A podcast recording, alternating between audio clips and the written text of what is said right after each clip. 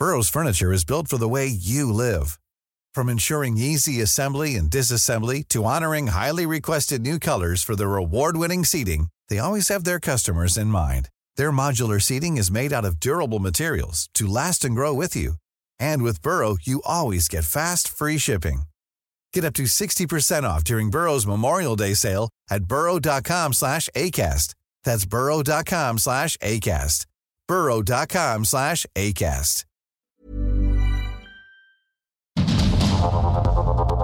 Heraldo Media Group presenta Sergio Sarmiento y Lupita Juárez. Información veraz y oportuna con un toque personal y humano. Por el Heraldo Radio, donde la H suena y ahora también se escucha.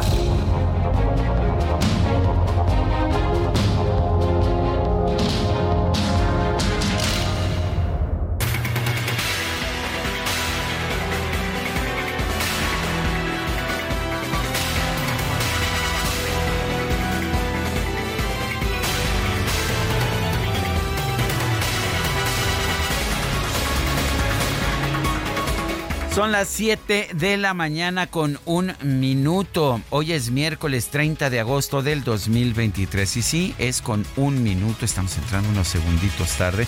Ayer, eh, ayer me paró una señora y me dijo, ¿cómo dice usted que es las 7 en puntísimo o en puntitito? Le digo, no, sí es en puntísimo. Cuando, cuando es exactamente en puntísimo. ¿Cuándo es en puntísimo? Sí, porque ya sabes que luego el DJ Kike anda distraído por ahí. Bueno. Ay, ese DJ Kike. No, disculpa. Y hoy entramos cinco segundos más tarde. No, bueno, mi queridísimo DJ Kike, pero no os preocupéis, no tomaremos nota de esta falta. Yo les diría áreas de oportunidad. Eso es cierto. Bueno, el DJ Kike sí sabe, tiene, tiene excusas por está, todos pero lados, aparte ¿no? está listo con. Ahora sí que está listísimo con eh, sus respuestas, ¿eh? ¿Y por qué digo en puntísimo? No sé, un día se me ocurrió y me gustó. Y digo, es que no es lo mismo en punto.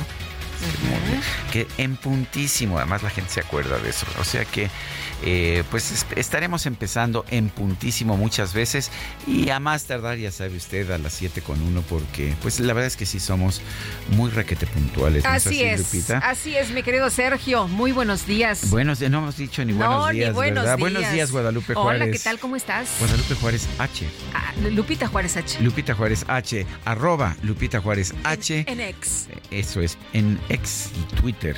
Y, y Sergio Sarmiento. Ese sí solito Sergio Sarmiento, que pude haber, pude haber puesto la cuenta como Sergio Antonio Sarmiento Fernández de Lara, pero no, Uy, no, no, llegué a no esos hubiera. No, extremos. no, no, no, no. Sería Oye, muy largo. ¿Ya viste la cara del DJ Kike? ¿Qué Dice está? que a, a qué hora vamos empezando. Sí, ¿verdad? Ya está. Yo por eso ni volteé a verlo. Ya Sí, mejor no. Porque... Nos regaña. Sí, sí, sí. Bueno, ¿te Vamos parece a que empezar. empecemos sí, con me un parece resumen? muy bien. Con, eh, vamos a un resumen de noticias. Esto es lo más importante. Tras acudir a la reunión plenaria de los diputados y senadores del PRI, el dirigente nacional del partido Alejandro Moreno anunció que el tricolor va a respaldar a quien encabece las preferencias en el proceso interno del Frente Amplio por México, al considerar que lo más importante es consolidar el proyecto opositor. Tenemos dos extraordinarias mujeres, hemos hecho un extraordinario esfuerzo y la política siempre debe de impulsar eso, la construcción de acuerdos, de unidad y que está el proceso, está, pues solo hay dos, solo hay dos, solo hay dos. Y entonces hay que ir con el que encabeza. Y lo he dicho fuerte. A ver, ustedes saben que en esta participación de compañeras y compañeros fuimos juntos, lo he dicho y lo ha señalado, hay dos. Por otro lado, Alito Moreno aseguró que el PRI va a tomar una decisión sobre el proceso interno del Frente Amplio por México, independientemente de lo que haga la senadora Beatriz Paredes. Claro que tengo comunicación con Beatriz. El día de ayer hablamos muy bien, todo muy bien como es Beatriz, inteligente, comprometida, responsable, pensando siempre en México. Yo creo que Beatriz habrá de tomar su decisión como les he dicho. Nosotros siempre hemos sido respetuosos de las decisiones de las militantes y de los militantes del partido. Les tenemos un profundo afecto y cariño y cada quien respeta las decisiones de todos. Cuando el partido tome su decisión, es la decisión que toma el partido. Qué curioso, ¿no? ¿Te acuerdas, Lupita, cuando pues tantos priistas y otros políticos se negaban a aceptar derrotas? Pero ¿cuándo habías visto un político que adelantara, que adelantara su derrota? Nunca, ¿verdad? Qué curioso es. Pues lo acabamos de ver, ¿no? Bueno, pues ahí está. Pero en fin, vamos a continuar, Guadalupe. Adelante. Bueno, pues la senadora Beatriz Paredes señaló que va a estar atenta de la decisión que tome la dirigencia nacional del PRI. Sin embargo, calificó como banquetera la declaración del líder del tricolor, Alejandro Moreno, sobre las preferencias en las encuestas del bloque opositor. Yo soy una política que he transitado toda mi vida en, la actividad pública y en la actividad pública uno está acostumbrado a tener diálogos, a escuchar razones. Jamás interpreto lo que son conversaciones políticas como presiones el coordinador del PRI en la Cámara de Diputados, Rubén Moreira, rechazó que el tricolor busque negociar la declinación de Beatriz Paredes a cambio de la mesa directiva de San Lázaro o la candidatura de la alianza opositora al gobierno de la Ciudad de México. Perdón, ¿ustedes apoyan entonces, apoyarían a Xochitl en lugar de la diputada Paredes? Diciendo eso. que con ella sí van a ganar? No, yo no estoy diciendo eso. Yo estoy diciendo que las decisiones de frente las toma enfrente, las decisiones del partido las toma el partido. Y se puede ver mucho ruido alrededor de eso. Bueno, si no se escuchó muy bien, no se preocupe, un poco más adelante estaremos conversando aquí directamente con Rubén Moreira, el coordinador del PRI en la Cámara de Diputados. El denominado Frente Amplio de Renovación, integrado por el exgobernador, exgobernadores y exlegisladores del PRI, expresó su preocupación ante la posibilidad de que concluya de manera anticipada el proceso interno del Frente Amplio por México con la declinación de la senadora Beatriz Paredes. Y luego de que el coordinador nacional de Movimiento Ciudadano, Dante Delgado, afirmó que ir en alianza con la vieja política es regalarle votos al régimen, el gobernador de Jalisco, Enrique Alfaro, aseguró que ve al líder del Partido Naranja fuera de control y declarando cosas de manera desesperada. Lamento mucho lo que está pasando con Dante, porque de verdad es un hombre que yo le tengo aprecio. Lo veo fuera de control y declarando cosas de manera muy desesperada. Eh, ojalá recapacite, ojalá reconsidere. Eh, por el bien de él, sobre todo, es un hombre que eh, por su trayectoria, por su historia, no merece acabar haciendo sus papeles. Leía al final de su carta que decía que había que cambiar la historia y no repetirla. Pues yo simplemente diría, la historia que yo me comprometí a cambiar, ya la cambié. Les deseo éxito en su ruta. Estaba leyendo esta mañana en el sacapuntas del Heraldo de México del periódico que señala que más que naranja Movimiento Ciudadano se está poniendo colorado. Por un lado, su dirigente Dante Delgado borró al gobernador de Jalisco Enrique Alfaro como uno de los artífices de los logros de ese partido, pues en la carta pública que circuló ayer menciona a todos menos a él, pero usted ya escuchó la respuesta de Enrique Alfaro. Y a pesar de que la dirigencia nacional de Morena pidió a los aspirantes presidenciales del partido respetar la veda del proceso interno, personas cercanas al ex canciller Marcelo Ebrard, como la senadora Malú Micher y Pío López Obrador, difundieron notas informativas que señalan que el exfuncionario encabeza la contienda interna. Durante la inauguración de la Feria Internacional del Libro de las Universitarias y los Universitarios, así así se describe, ese es el nombre oficial. El rector de la UNAM, Enrique Grau, aseguró que el proceso de sucesión en la máxima casa de estudios va avanzando de manera adecuada. Garantizó que va a haber piso parejo en la contienda. Hay un piso totalmente parejo. ¿Está bien? ¿Está bien? Yo estoy muy contento con va. Este, está en el proceso. Ya alguien ya se inscribió. Lo estarán haciendo esta semana y ahí veremos bien cómo va el proceso.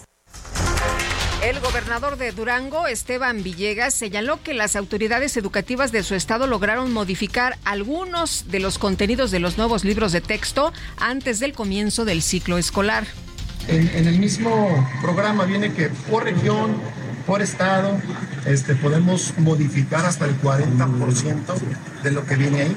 Pues cuando los expertos nos dijeron todo, se juntaron con la Asociación de Padres de Familia y muchos de ellos, se juntaron con los supervisores, con los maestros y juntos eh, hicieron un plan estatal con estos nuevos libros de texto.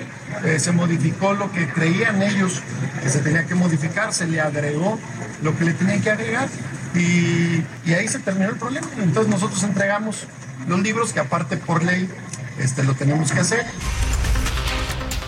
El presidente Andrés Manuel López Obrador recibió en Palacio Nacional al fiscal especial para el caso Iguala, Rosendo Gómez Piedra, previo a la reunión que tendrá con los padres de los 43 jóvenes desaparecidos. El gobierno de Michoacán anunció un acuerdo con los líderes de la Iglesia Católica de distintas regiones afectadas por la violencia, con el objetivo de fortalecer las estrategias de seguridad en el Estado. El sacerdote Gregorio López Jerónimo, conocido en Apatzingán como el Padre Goyo, aseguró que ya perdió la esperanza de ver a Michoacán sin delincuencia y sin un narcogobierno. Hombres armados atacaron a un grupo de personas que viajaba sobre un camino de terracería en la región de la frontera con Guatemala. Las autoridades locales confirmaron un saldo de por lo menos seis personas muertas. La Fiscalía General de Chihuahua informó que el pasado lunes se registraron 15 ejecuciones en el municipio de Ciudad Juárez en 10 hechos distintos. El alcalde Cruz Pérez Cuellar atribuyó esta ola de violencia a una disputa entre traficantes de personas. Este martes se registró una balacera en el centro del municipio de San Miguel eh, esto en Puebla con un saldo de un policía estatal muerto, dos agentes lesionados y cuatro civiles detenidos. La Secretaría de Seguridad de Puebla confirmó la detención de Eder de Jesús N, alias el R15, presunto implicado en el hallazgo de 13 cuerpos mutilados en Poza Rica, Veracruz. La Secretaría de Marina realizó un operativo en Culiacán, Sinaloa, para desmantelar cinco laboratorios clandestinos dedicados a la elaboración de drogas sintéticas ubicados en los poblados de Carboneras y de La Higuerita.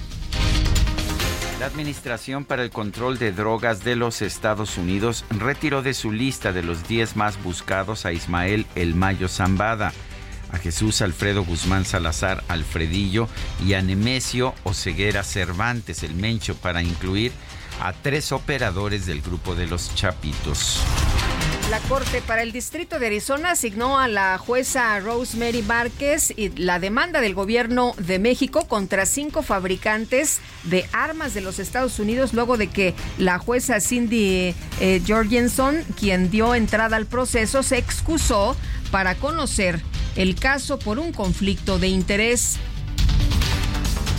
La red social X, antes conocida como Twitter, anunció que sí va a permitir los anuncios políticos en Estados Unidos, por lo que planea ampliar equipo de seguridad antes de las elecciones presidenciales del 2024. allá, sí se permiten los anuncios políticos, aquí en México en televisión abierta y en radio abierta están prohibidos. El presidente de Guatemala, Alejandro Yamatei, informó que el próximo 4 de septiembre se va a reunir con el mandatario electo Bernardo Arevalo para llevar a cabo un proceso de transición ordenado y transparente. Medios rusos dieron a conocer que este martes se llevó a cabo el funeral del líder del grupo paramilitar Wagner, Yevgeny Prigozhin, en un cementerio a las afueras de San Petersburgo. No acudió el presidente Vladimir Putin. En información de los deportes, la selección mexicana de fútbol anunció la convocatoria para los duelos contra Australia y Uzbekistán de los días 9 y 12 de septiembre. tenista español Carlos Alcaraz avanzó a la segunda ronda del US Open luego de que su rival, el alemán, el Dominic Kepfer, se retiró por lesión en el segundo set.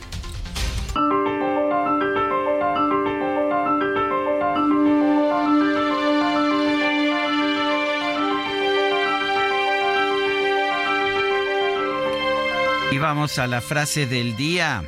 Estoy seguro que Beatriz tomará siempre la mejor decisión, que es estar al lado de México. La frase es de Alito, Alejandro Moreno.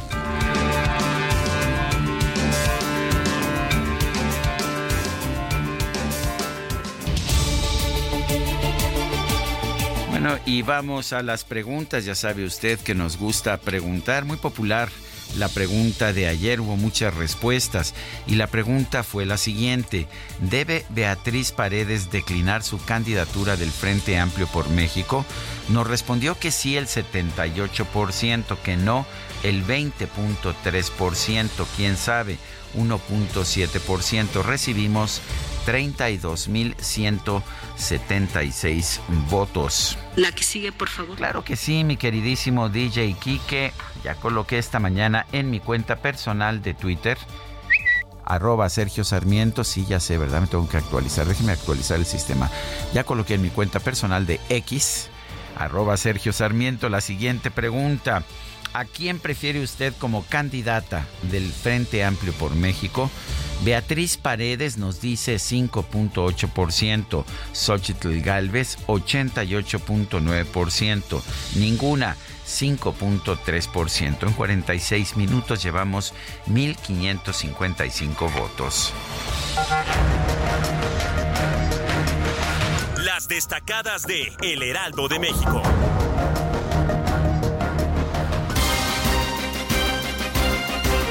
Y ya está con nosotros aquí en la cabina Itzel González con las destacadas. Itzel, ¿cómo estás? Muy buenos días. Muy buenos días, Lupita, Sergio, queridos destacalovers. Oigan, qué revuelo ayer con la compra de los boletos de Paul McCartney. Nuestra compañera Fernanda García. ¿sí ¿Alcanzó? alcanzó? Sí alcanzó, porque yo vi aquí uno de los compañeros llorando que no había alcanzado Nuestra absolutamente compañera nada. alcanzó.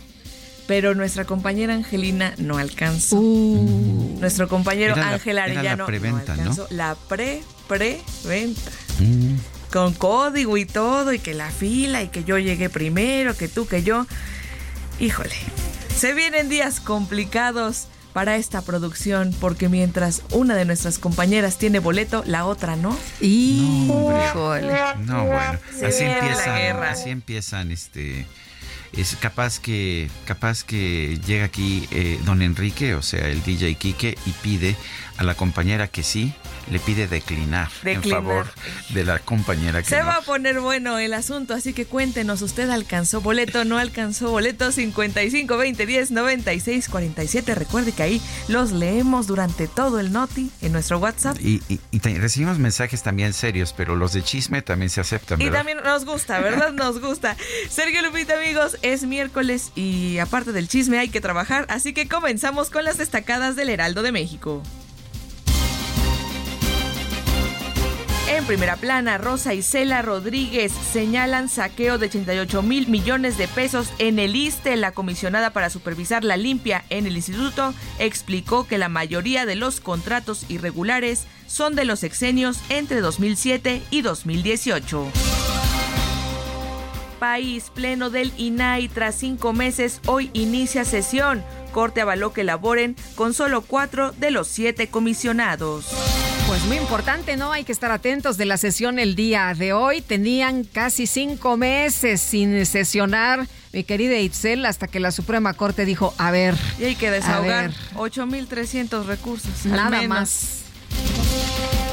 Ciudad de México, en Chapultepec, alista apertura de Aztlán. Trabajadores dan los últimos detalles para que el espacio abra sus puertas el próximo viernes. Estados, verano atípico, clima de locos, lluvia, frío y calor. Al menos cinco fenómenos afectan a las 32 entidades. Me consta.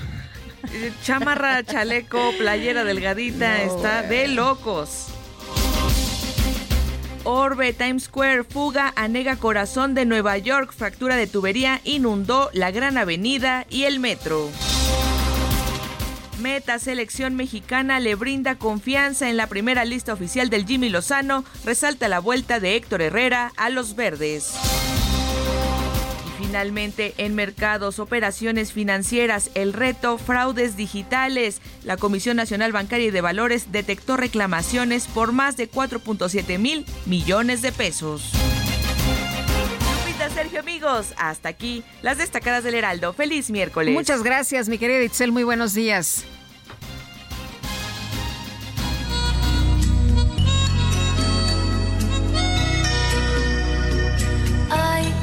extraño en tu voz, algo quizá en tu mirar.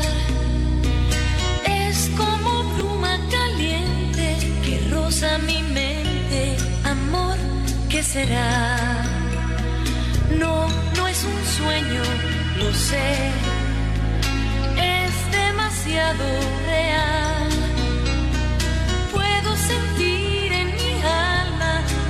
Prueba más firme de amor de verdad. Electricidad.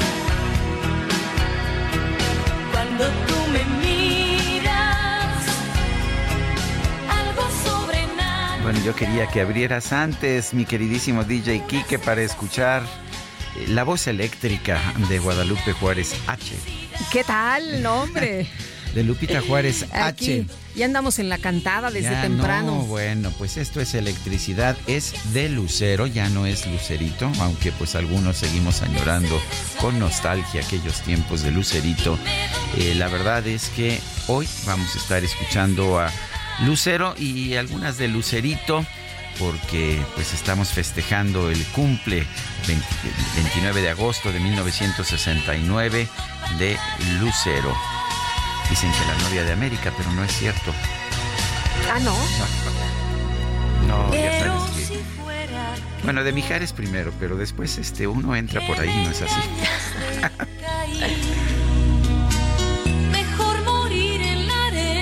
Electricidad, Lucero. Me cae muy bien verdad, Lucero, sí, me gusta. Sí, sí, sí, veces, me es encanta. muy, es muy requete simpática. muy simpática, habla Muy bien, divertida. habla muy bien brasileiro. Sí, sí, sí, estuvo viviendo allá, ¿no? Así es. Estuvo trabajando por allá, viviendo allá. Tiene una sonrisa de que Y es, desarma. es preciosa, Lucero. Electricidad. Bueno, pues tenemos que irnos a trabajar, pero no veo, no veo, ya, ya vi, ya vi que ya, Ay, Ya la tenemos. productora nos estaba dando chance, ¿no? De- eso es, estaba, tiene alma romántica Carla Ruiz, no sé si sabías. Cuando le gusta la música nos da, deja más la musiquita. Cuando no, rápido Eso es. nos, nos corta. Así es, la censura sutil. Pero bueno, vámonos directo a las noticias. Beatriz Paredes dijo que esperará la decisión que tome hoy el presidente nacional del PRI, Alejandro Moreno, para analizar su eventual declinación a favor de Xochitl Galvez, una vez que conozca los resultados de los sondeos que coordina el comité organizador del Frente Amplio por México. Elia Castillo, danos todos los detalles, te escuchamos. Muy buenos días, Sergio Lupita. Los saludo con mucho gusto a ustedes y al auditorio. Así es, Beatriz Paredes esperará la decisión el pronunciamiento que este miércoles haga el dirigente nacional del PRI, Alejandro Moreno, y analizará su eventual declinación a favor de Xochil Gálvez, una vez que conozca los resultados finales y oficiales de los sondeos que coordina el comité organizador del Frente Amplio por México. Descartó que busque como plan B la Ciudad de México. En entrevista previa a su participación en la reunión plenaria de diputados y senadores del PRI en un hotel de la Ciudad de México, la senadora, quien no coincidió con Alejandro Moreno, fue cuestionada sobre la eventual declinación del PRI a favor de Xochitl Calves, lo que la dejaría sin el apoyo de su partido. Al respecto dijo que esperará el anuncio que haga la dirigencia. Escuchemos parte de lo que comentó al respecto. Pues que el señor presidente del partido hizo las declaraciones que él consideró convenientes. Yo eh, seré respetuosa y estaré atenta de lo que declare eh, y acuerde el partido. A mí no me gusta especular. En este contexto, el dirigente nacional del PRI, Alejandro Moreno, aclaró que respeta la decisión de Beatriz Paredes de declinar o no, pero advirtió que el partido privilegiará la unidad y apoyará al aspirante que encabece las preferencias para la construcción del Frente Amplio por México, porque dijo, nadie está por encima del partido. En entrevista posterior a su participación en la reunión plenaria de diputados y senadores del PRI en un hotel de- en las inmediaciones de la sede nacional del Tricolor, a la que entró por la puerta de atrás para no ser cuestionado por los representantes de los medios de comunicación, el dirigente rechazó que le haya pedido a Beatriz Paredes declinar en el proceso del Frente Amplio por México. Sin embargo, recalcó que apoyará a quien encabece las preferencias. Escuchemos parte de lo que comentó. Hay que ir con el que encabeza y lo he dicho fuerte. A ver, ustedes saben que en esta participación de compañeras y compañeros fuimos juntos. Lo he dicho y lo ha señalado. Hay dos. Si en el momento de la simpatía, del trabajo, de la construcción de la unidad, Beatriz Paredes es la que está, todos nosotros vamos a ir en unidad. Y lo he dicho claro, si en el momento, en la decisión, en la construcción del proyecto, de la fortaleza, de generar unidad, acuerdo y consenso, es Xochitl Galvez, el PRI va a ir unido todos a apoyar porque lo que necesitamos es ir juntos todos. Entonces, en este proceso trabajamos, caminamos juntos, vamos a salir en unidad y les vamos a ganar. Este es el reporte que les tengo. Muy buen día. Elia, muchas gracias, muy buenos días. Pues vamos a estar muy pendientes, ¿no? De la decisión que se tome hoy, mi querido Sergio. Mientras tanto, vamos a una pausa y regresamos.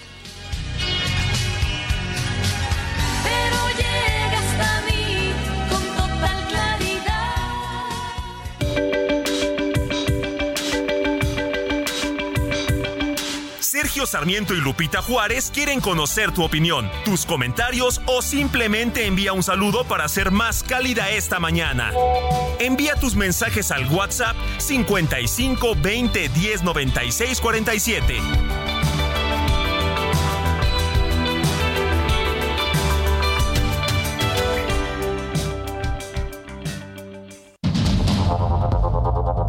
Continuamos con Sergio Sarmiento y Lupita Juárez por el Heraldo Radio.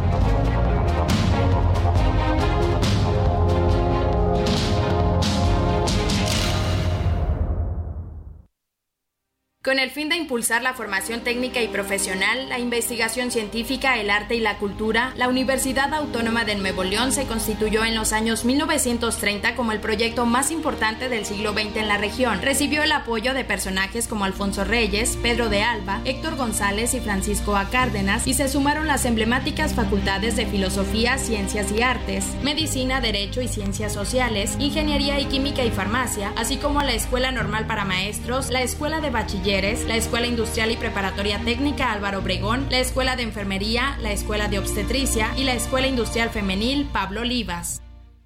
Qué bien te veías en tu boda, ma. Ya casi 30 años. Deberían irse de vacaciones a celebrar. Uy, mija, con qué ojos. Fonacot te presta hasta cuatro meses de sueldo, con el interés más bajo, en efectivo y directo a tu cuenta en 24 horas. Fonacot está conmigo. Gobierno de México. Siente el máximo confort de un abrazo a todo tu cuerpo. Te mereces un. Mi amiga Ana, que sabía mucho de la vida por propia experiencia, decía que no hay hombre malo si tienes paciencia.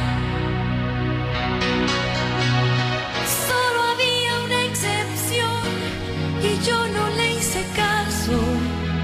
Y mira, no he dejado de acordarme de mi amiga Ana cuando me decía, no te enamores de un perdedor que lo vas a pasar mal. Toda la vida herir su dignidad. Serás tu psiquiatra. No te enamores de un perdedor, es lo que los- nos ha pedido una persona del público. Y allá está, estamos escuchando a Lucero en este, en este momento. Y lo que me dicen es, escucha la letra porque es contundente. Vamos a escuchar la letra. No te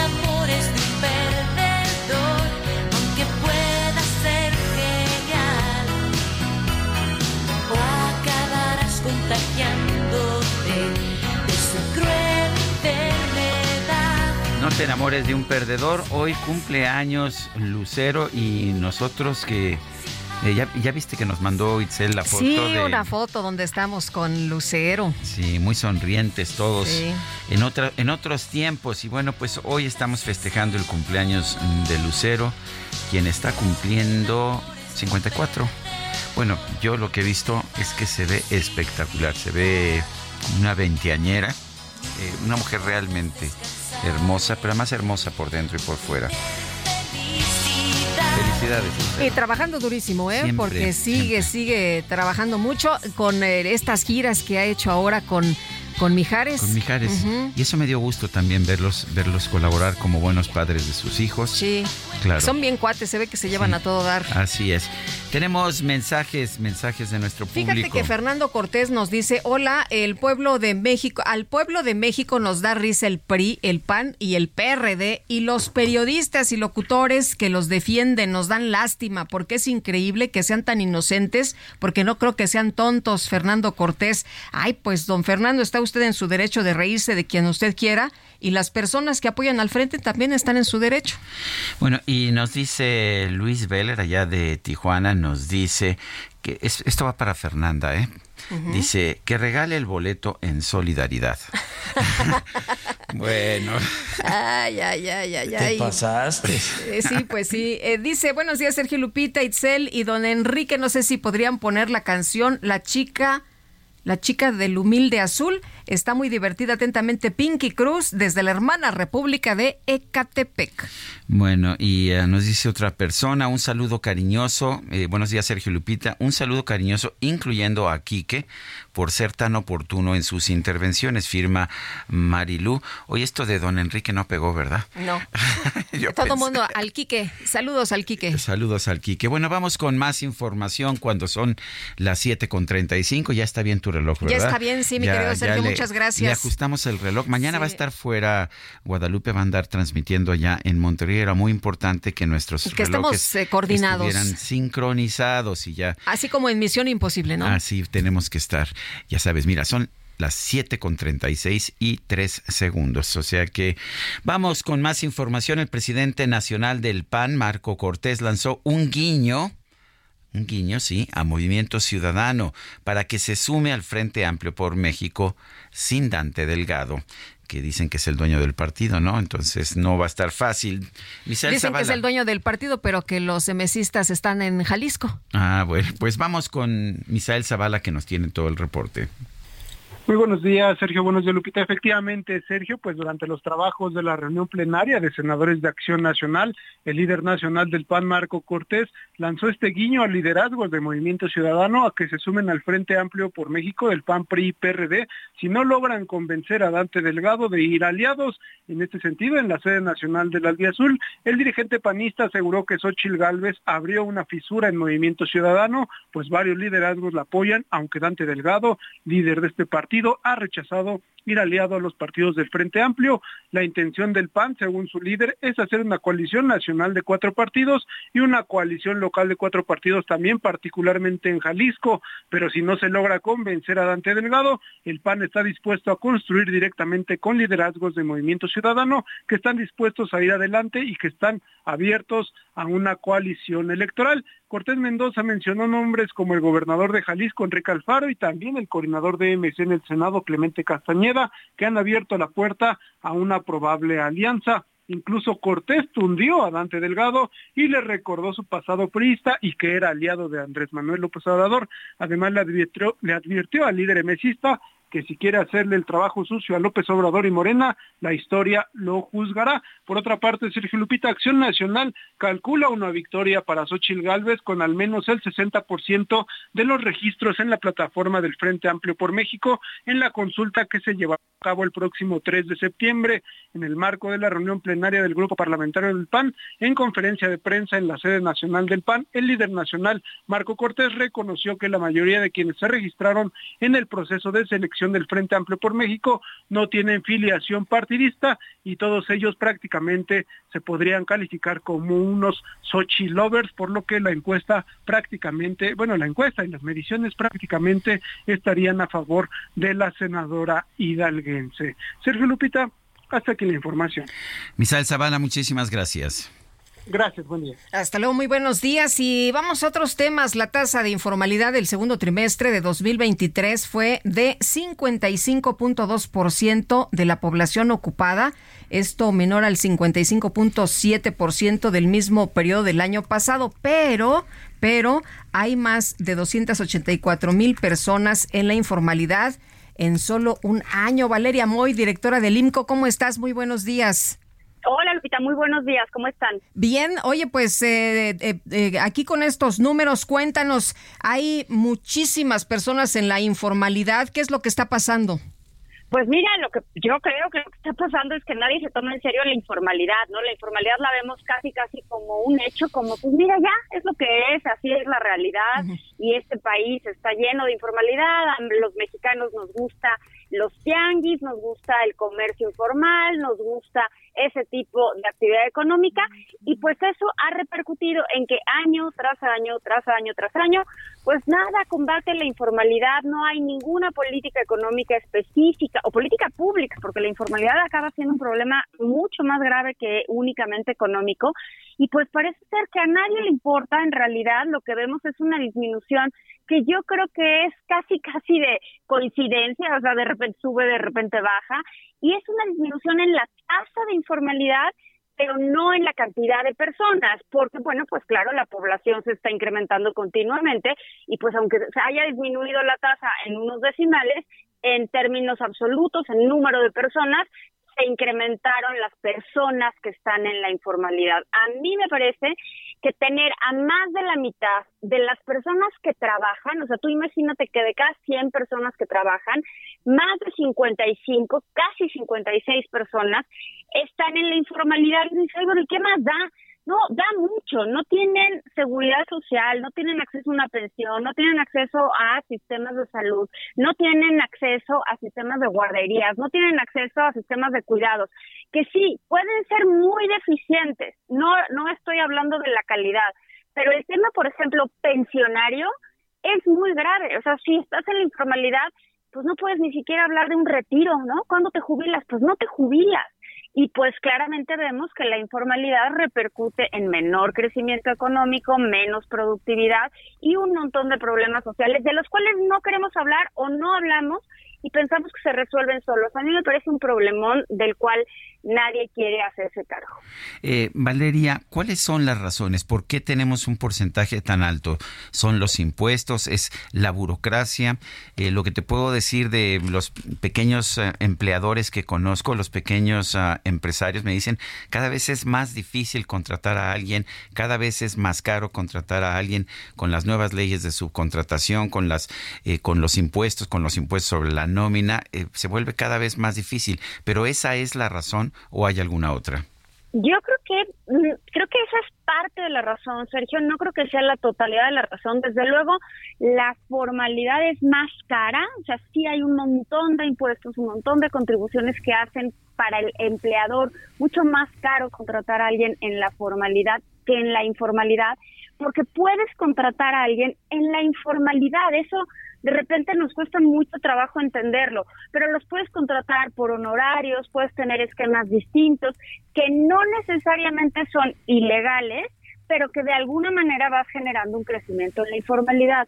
Yo creo que lo que ha ido pasando en México es que no nos lo hemos tomado en serio y hemos ido generando un esquema dual, hemos permitido que haya pues dos tipos de trabajadores, ¿no? Los formales y los informales y de alguna manera hemos estado subsidiando, y aquí tomo la tesis de Santiago Levy y que en este momento eh, Luis Felipe López Calva del Banco Mundial eh, confirma, que subsidiamos la informalidad. Por ejemplo, tenemos un sistema de salud para los trabajadores formales, pero entonces inventamos otro para los informales, porque como no tienen acceso al sistema de salud formal, pues ni modo que dejes a más de la mitad de la población sin acceso a sistemas de salud. Entonces te creas otros sistemas y así vas generando sistemas paliativos de un problema que es mucho más grande y mucho más profundo. Y entonces, en lugar de tener un sistema parejo para todos, tenemos un montón de sistemas distintos que tratan a los mexicanos de distinta manera. Y decías, Valeria, bueno, es que en México no te retiras, ¿eh? tienes 80 años y tienes que seguir trabajando, no porque pues no te guste trabajar, sino porque tienes la necesidad. Porque si eres informal, Lupita, tú imagínate, si tú no vas ese día al puesto del mercado, pues ¿cuál es tu ingreso? Tu ingreso es cero. Entonces no puedes hablar de prestaciones de enfermedad, ¿no? Te enfermas y pues si yo me enfermo, Dios me libre, pues de todas maneras no me descuentan el día porque tengo una protección por la formalidad. Pero si una persona en un trabajo informal tiene la mala suerte de enfermarse, pues su ingreso ese día o esos días se va a cero. Entonces, sí estamos hablando de un sistema mucho menos productivo en términos agregados, que daña a los trabajadores. En términos agregados, en términos macro, genera muy bajo crecimiento económico y pues genera unas distorsiones que complican la política económica, pero nadie quiere hablar del tema, ¿no? Pensamos en que mejor vamos a ir subsidiando esto con programas paliativos y lo que vamos haciendo es como una cobija de parches, ¿no? Donde vamos tratando de solucionar el problema de diferentes maneras y pues lo único que generamos es un parche tras otro parche y no resolvemos de forma estructural el problema. ¿Y cuáles serían las soluciones estructurales, Valeria? Yo creo que tenemos que cambiar de sistema de seguridad social. Creo que y, claro es un es un tema complicado y es una discusión distinta. Yo creo que tenemos que desvincular el sistema de seguridad social de la situación laboral de las personas. Es un paso eh, distinto, es un paso muy atrevido que tenemos que empezar a discutir, que por supuesto no se puede dar de un día para otro, no puedes pasar de un año a otro y decir, bueno, pasamos ya rápido, no, pero lo tenemos que ir discutiendo. Tenemos que migrar de un sistema en el que la seguridad social esté vinculada a tu empleo a un sistema de seguridad social universal, desde luego financiado con otro tipo de impuestos o con los impuestos que tenemos, pero con una estructura fiscal distinta. Eso cambiaría las cosas y eso, por supuesto, pues es muy difícil de comunicar, es muy difícil de proponer y es un salto importante en la estructura de seguridad social de cualquier país. Valeria, tengo entendido, de acuerdo con el eh, INEGI y, con CONAPO, que en 2053 vamos a ser un país pues eh, ya distinto, ¿no? Vamos a ser más viejos que jóvenes y por lo pronto lo que se sugiere es que deberíamos tener buenos trabajos, trabajos formales que permitan a las personas ahorrar, tener prestaciones para el retiro de quienes en este momento son jóvenes, porque si no, nos va a ir muy mal. Es que imagínate, acabamos de, de ver la INIC, que salió hace unas cuantas semanas, y la ENIG muestra con absoluta claridad cómo los hogares han cambiado su conformación. Hoy en cada hogar hay mucho menos niños, mucho menos jóvenes de los que había en 2016, en 2018, incluso en 2020, y lo que hay más es personas mayores, mayores de 65 años.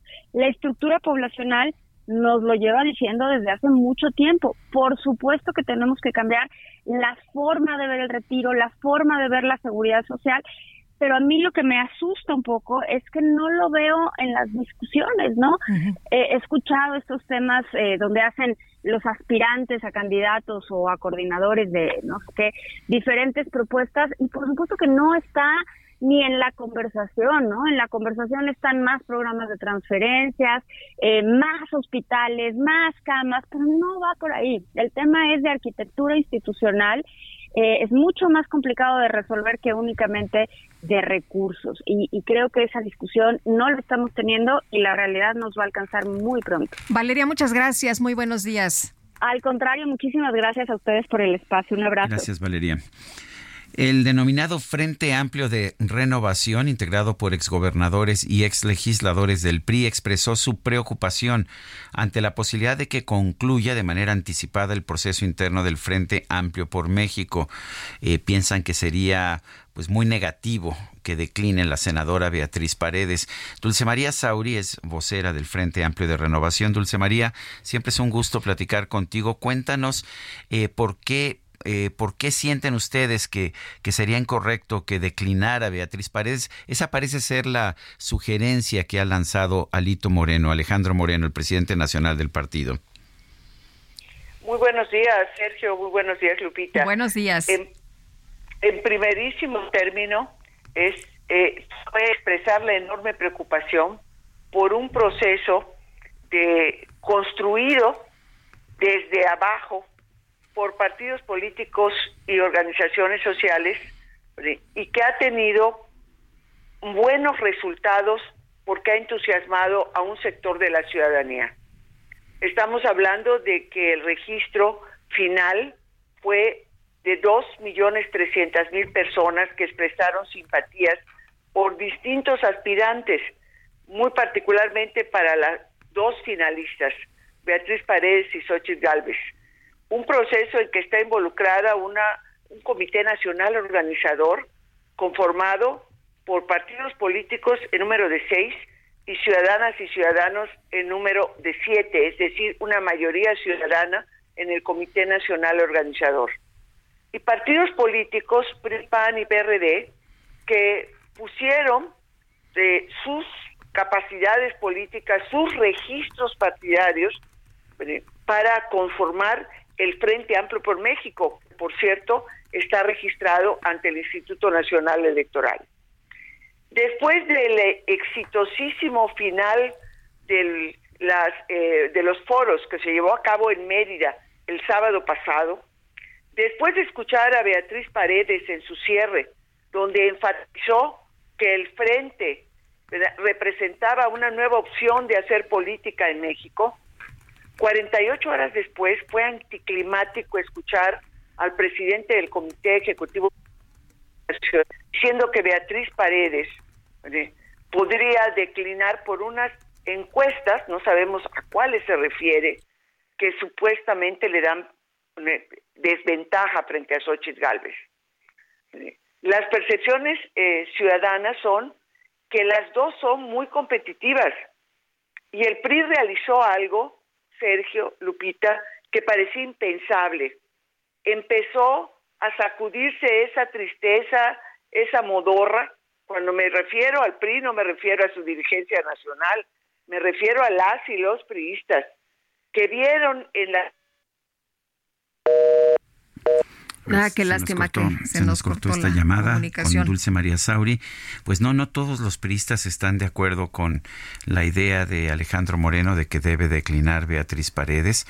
Eh, hay acuerdos, dice Dulce María Sauri. Estos acuerdos pues señalan que tiene que haber un proceso que llegue a su conclusión, aun cuando fuera cierto que Xochitl Galvez tiene una ventaja en estos momentos. La verdad es que la primera ronda de encuestas eh, dejó dudas porque era muy, muy grande la ventaja de Xochitl Galvez en las encuestas telefónicas, pero muy pequeña en la, en la encuesta presencial y esto pues ha generado dudas y la idea es que ya empezó la, ya empezaron las últimas encuestas, ya se están haciendo y el próximo domingo habrá pues una votación. Y, eso es lo que había entusiasmado a, los participantes, ¿no? A las personas que estaban eh, siguiendo con mucha atención lo que estaba ocurriendo en el Frente Amplio de este proceso que pues se había considerado distinto y que iba a tener el eh, tema de las encuestas, pero también la votación. Así que bueno, pues vamos a ver finalmente el día de hoy.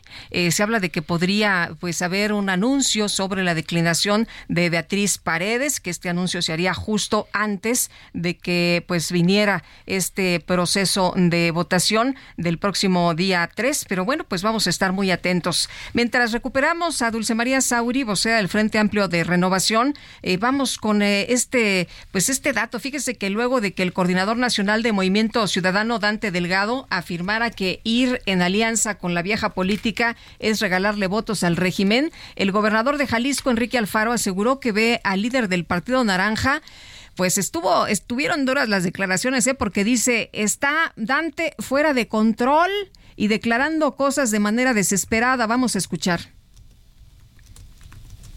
Lamento mucho lo que está pasando con Dante, porque de verdad es un hombre que yo le tengo aprecio. Lo veo fuera de control y declarando cosas de manera muy desesperada. Eh, ojalá recapacite, ojalá reconsidere. Eh, por el bien de él, sobre todo, es un hombre que eh, por su trayectoria, por su historia, no merece acabar haciendo sus papeles. Leía al final de su carta que decía que había que cambiar la historia y no repetirla. Pues yo simplemente diría, la historia que yo me comprometí a cambiar, ya la cambié. Les deseo éxito en su ruta. Bueno, pues ahí las declaraciones de Enrique Alfaro, que no fue nombrado en esta carta que pues dio a conocer el día de ayer Dante Delgado. Son las 7.53, vamos rápido a las calles de la Ciudad de México. Gerardo Galicia, adelante. Sergio Lupita, excelente mañana. Tenemos cerrados todos los carriles del eje 4 sur que corren de oriente a poniente, es decir, si nuestros amigos deseaban utilizar estos eh, a partir del eje 3 oriente con dirección a la calzada de la Viga, llegando a la avenida Congreso de la Unión, ya no se pueden utilizar debido a un enorme socavón. Se cree que de profundidad, o se estima que de profundidad alcanzan de los 4 y 6 metros y de diámetro por lo menos 2. Por este motivo se cierran los dos carriles de extrema derecha. Cabe mencionar que ya tenemos la presencia de elementos policíacos, protección civil y se espera que a lo largo de la mañana el personal del sistema de aguas de la Ciudad de México eh, comience las reparaciones correspondientes de este enorme socavón. Y los carriles que van hacia la zona oriente, hacia la zona de Churubusco, están completamente abiertos, así que el eje 4 Sur se puede utilizar sin ningún problema para poder llegar a la alcaldía de Iztacalco. Pero pronto, el reporte. Muy bien, Gerardo. Gerardo Galicia, son las 7 con 54 minutos.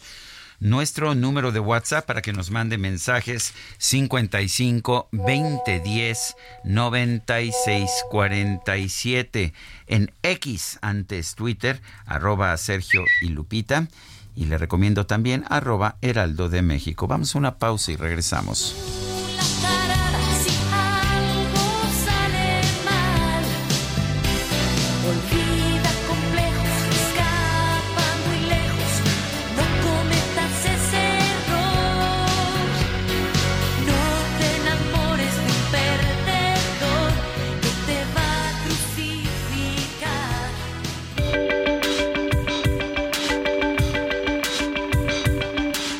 Sergio Sarmiento y Lupita Juárez quieren conocer tu opinión, tus comentarios o simplemente envía un saludo para hacer más cálida esta mañana. Envía tus mensajes al WhatsApp 55 20 10 96 47.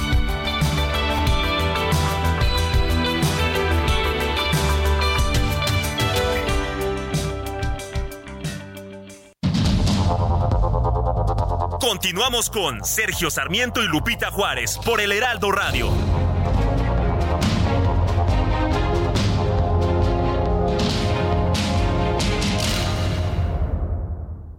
La comida chatarra y las bebidas azucaradas no deben volver a las escuelas. Ahí niñas y niños consumían tal exceso de calorías que aumentaba su riesgo de sobrepeso y obesidad. Además, el consumo de estos productos provoca procesos inflamatorios, los cuales debilitan el sistema inmune frente a virus y bacterias. Es urgente que saquen ya la comida chatarra y bebidas azucaradas de las escuelas. Nuestros, niños son primero. Alianza por la Salud Alimentaria. Cuatro años sin poder darle abrazos a cada uno de ellos. No vamos a aceptar para nada la postura del gobierno sobre el caso. Cada 30 de agosto desde el año 2011 se conmemora el Día Internacional de las Víctimas de Desapariciones Forzadas, con el propósito de permitirle a la Comisión de los Derechos Humanos de la ONU hacer una observación general del número de desapariciones forzadas que se han producido en el mundo durante ese año y compararlas con los datos de años anteriores, para ver si el problema se ha agravado, ha mejorado o sigue igual. El alto comisionado para los derechos humanos de la ONU explica que una desaparición forzada es cuando se arreste, detenga o traslade contra su voluntad a las personas o que éstas resulten privadas de su libertad de alguna otra forma por agentes gubernamentales de cualquier sector o nivel, por grupos organizados o por particulares que actúan en nombre del gobierno o con su apoyo directo o indirecto y que luego se nieguen a revelar la suerte o el paradero de estas personas o a reconocer que estén privadas de la libertad, sustrayéndolas así a la protección de la ley. Por favor, ya, regrésenos. Por favor, tóquense el corazón. Tírenlos ahí donde sea ya. Las desapariciones forzadas tienen como detonador algún interés de origen político o que durante su actuación violentan la ley, sobre todo los derechos de la víctima.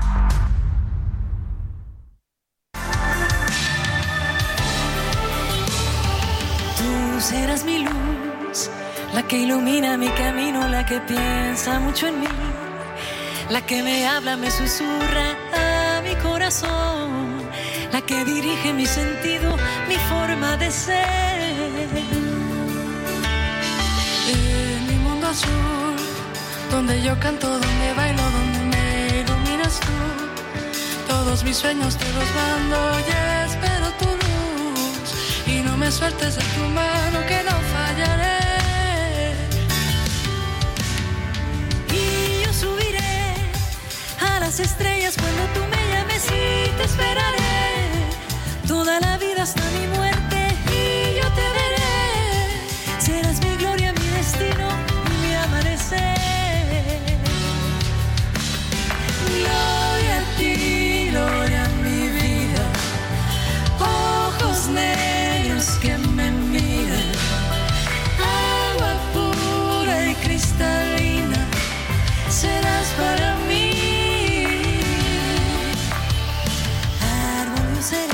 Sé que esta es la que la que pediste tú, ¿verdad, Guadalupe? No la había yo escuchado. Me gusta muchísimo, Sergio, y esta combinación. Están cantando aquí Lucero con su hija, Lucero Mijares, y me parece que les queda increíble. Gloria a ti, gloria a mi vida. Ojos negros que me miran. Bueno, esto se llama Gloria a ti con Lucero Mijares y la cumpleañera. Serás para mí. Gloria a ti. Vámonos, vámonos a los mensajes. Nos dice desde Mérida, Yucatán. Buen día, soy Ariel Estrada. Saludos, Ariel. Y dice otra persona, son fuertes las declaraciones del sacerdote de Apatzingán, Gregorio Goyo López, sobre el narco gobierno de Michoacán. Un fuerte abrazo. Francisco 1955. Buen día a todo el equipo de Radio Heraldo. Quiero decirles que los escucho todos los días camino a mi trabajo de sur a norte en el río periférico. Gracias El por acompañarme. No, hombre, es que ha estado. Gracias por acompañarme todos los días, animarme con su música e informarme. Los admiro mucho, soy su fan. Les mando un abrazo. Tere Iturbide Boullosa. Tere, pues te mandamos un fuerte abrazo. Son las 8 de la mañana con 5 minutos, 8 con 5. Vámonos al clima. El pronóstico del tiempo con Sergio Sarmiento y Lupita Juárez.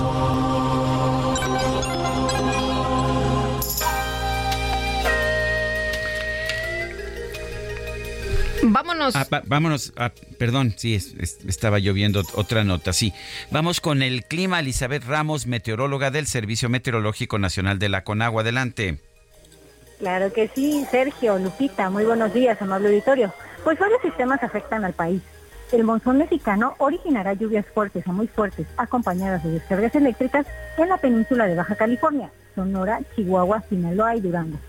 Canales de baja presión, aire inestable superior e ingreso de humedad generarán chubascos vespertinos y lluvias fuertes, acompañadas también de descargas eléctricas sobre entidades del noreste, occidente, centro, sur y sudeste del país con lluvias puntuales muy fuertes en zonas de Nayarit, Jalisco, Colima, Michoacán, Guerrero, Oaxaca y Chiapas.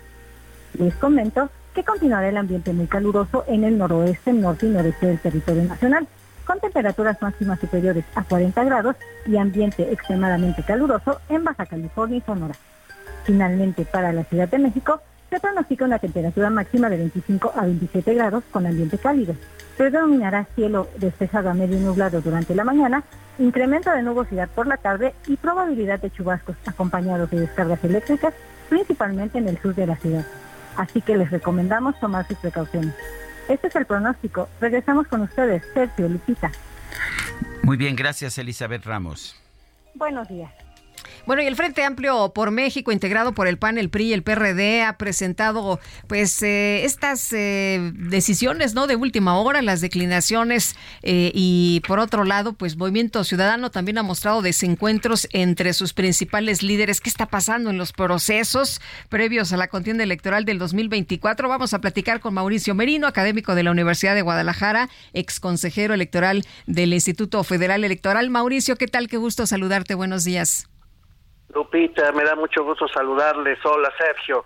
Hola, Mauricio. Oye, pues, eh, ¿cómo estás viendo estos acomodos en el frente? ¿Cómo estás viendo lo que está pasando en Movimiento Ciudadano? Estas eh, declaraciones en Movimiento Ciudadano ya tan fuertes, esto que pues sale Alejandro Moreno y sorprende, ¿no? O sea, no se espera que haya la votación como se había señalado para elegir a su eh, coordinadora o representante del frente, sino que pues dice, eh, va ganando Xochitl ¿eh? y podría, eh, pues deja abierta la puerta a una declinación de Beatriz Paredes. ¿Cómo lo estás leyendo, Mauricio?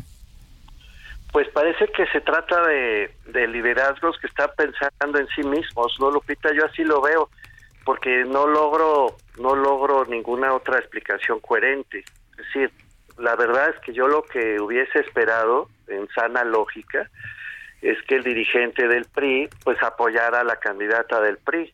Lo que se veía venir, digamos, con cierta objetividad, es que en esta semana de encuestas y de, y de votaciones en el Frente Amplio, pues hubiera una especie de contienda entre dos aparatos políticos, el del PAN y el PRI, para definir a la candidata vencedora. Tanto así que Santiago Krill declinó en su momento para respaldar a Xochitl Gálvez y cerrar filas, como suele decirse, con, con el panismo a favor de Xochitl Galvez. Pero pues de repente sale el dirigente del PRI y le pide a su correligionaria que se baje de la contienda y Beatriz Paredes pues se mantiene firme, ¿no? Es rarísimo. Mi única explicación, pero no tengo evidencia, Lupita, no, es solo una conjetura, es que pues están negociando posiciones políticas, porque les recuerdo que se van a elegir eh, no solamente a la presidencia de la República, sino a todo el Congreso Federal, se van a elegir 29 congresos estatales, va a haber elecciones en 30 entidades, 1.784 ayuntamientos y bueno, va a ser un montón de candidaturas. No tengo otra mejor conjetura, pero repito, es una conjetura rarísimo que el líder del PRI ahora actúa en contra de Beatriz Paredes. Y bueno, del otro lado hay un pleito local, eso es lo que yo interpreto, el movimiento ciudadano. Efectivamente, Enrique Alfaro ha sido el gran constructor de Movimiento Ciudadano en Jalisco. Yo ahora que vivo en Guadalajara me hago cargo de eso. Es verdad que después de haber sido priista, después de haber pasado finalmente hacia el 2011, si los datos no me traicionan, más o menos hace 10 años Enrique Alfaro toma la bandera de Movimiento Ciudadano y efectivamente hace un trabajo político extraordinario en Jalisco con, con lo él ahora llama una marca. Y a todas luces se trata de un pleito local. Eh, aquí hay una disputa por ver quién va a suceder a Enrique Alfaro, que está próximo a concluir su sexenio. Si Clemente Castañeda, el coordinador de los senadores de MC y muy cercano a Enrique Alfaro, o Pablo Lemus, el alcalde de Guadalajara y muy cercano a Dante Delgado. La única interpretación razonable que yo le doy a esta disputa de MC es que Enrique Alfaro está cuidando la sucesión en Jalisco y se ha dado cuenta que MC solo no podría ganar esa sucesión y está buscando al PAN. Esto rompe, por supuesto, con la idea de Dante Delgado y de la dirigencia de MC a nivel nacional, que ha preferido ir solo. Bueno, son disputas de espacios específicos de poder, Lupita, más que de estrategias democráticas o amplias me parece, me parece extraordinario ver que Alejandro Moreno, que viene de un partido o que es presidente de un partido, el PRI, que pues tradicionalmente se negaba a aceptar cualquier tipo de derrota electoral, hoy la está anticipando, hoy está diciendo, no, pues antes de que termine el proceso ya puedo decir que ya perdimos. Eh, es absolutamente inusitado, ¿no? Sí, sí, es rarísimo. Bueno, Alito Moreno, como le dicen, Alejandro Moreno, ha hecho varias cosas inusitadas a lo largo de su trayectoria, ¿no? Ha sido un líder priista sumamente polémico, tiene incluso frente a su liderazgo un movimiento de exgobernadores y exlegisladores, incluso expresidentas, expresidentes del propio PRI que se le han opuesto, ¿no? Ha generado muchísima polémica.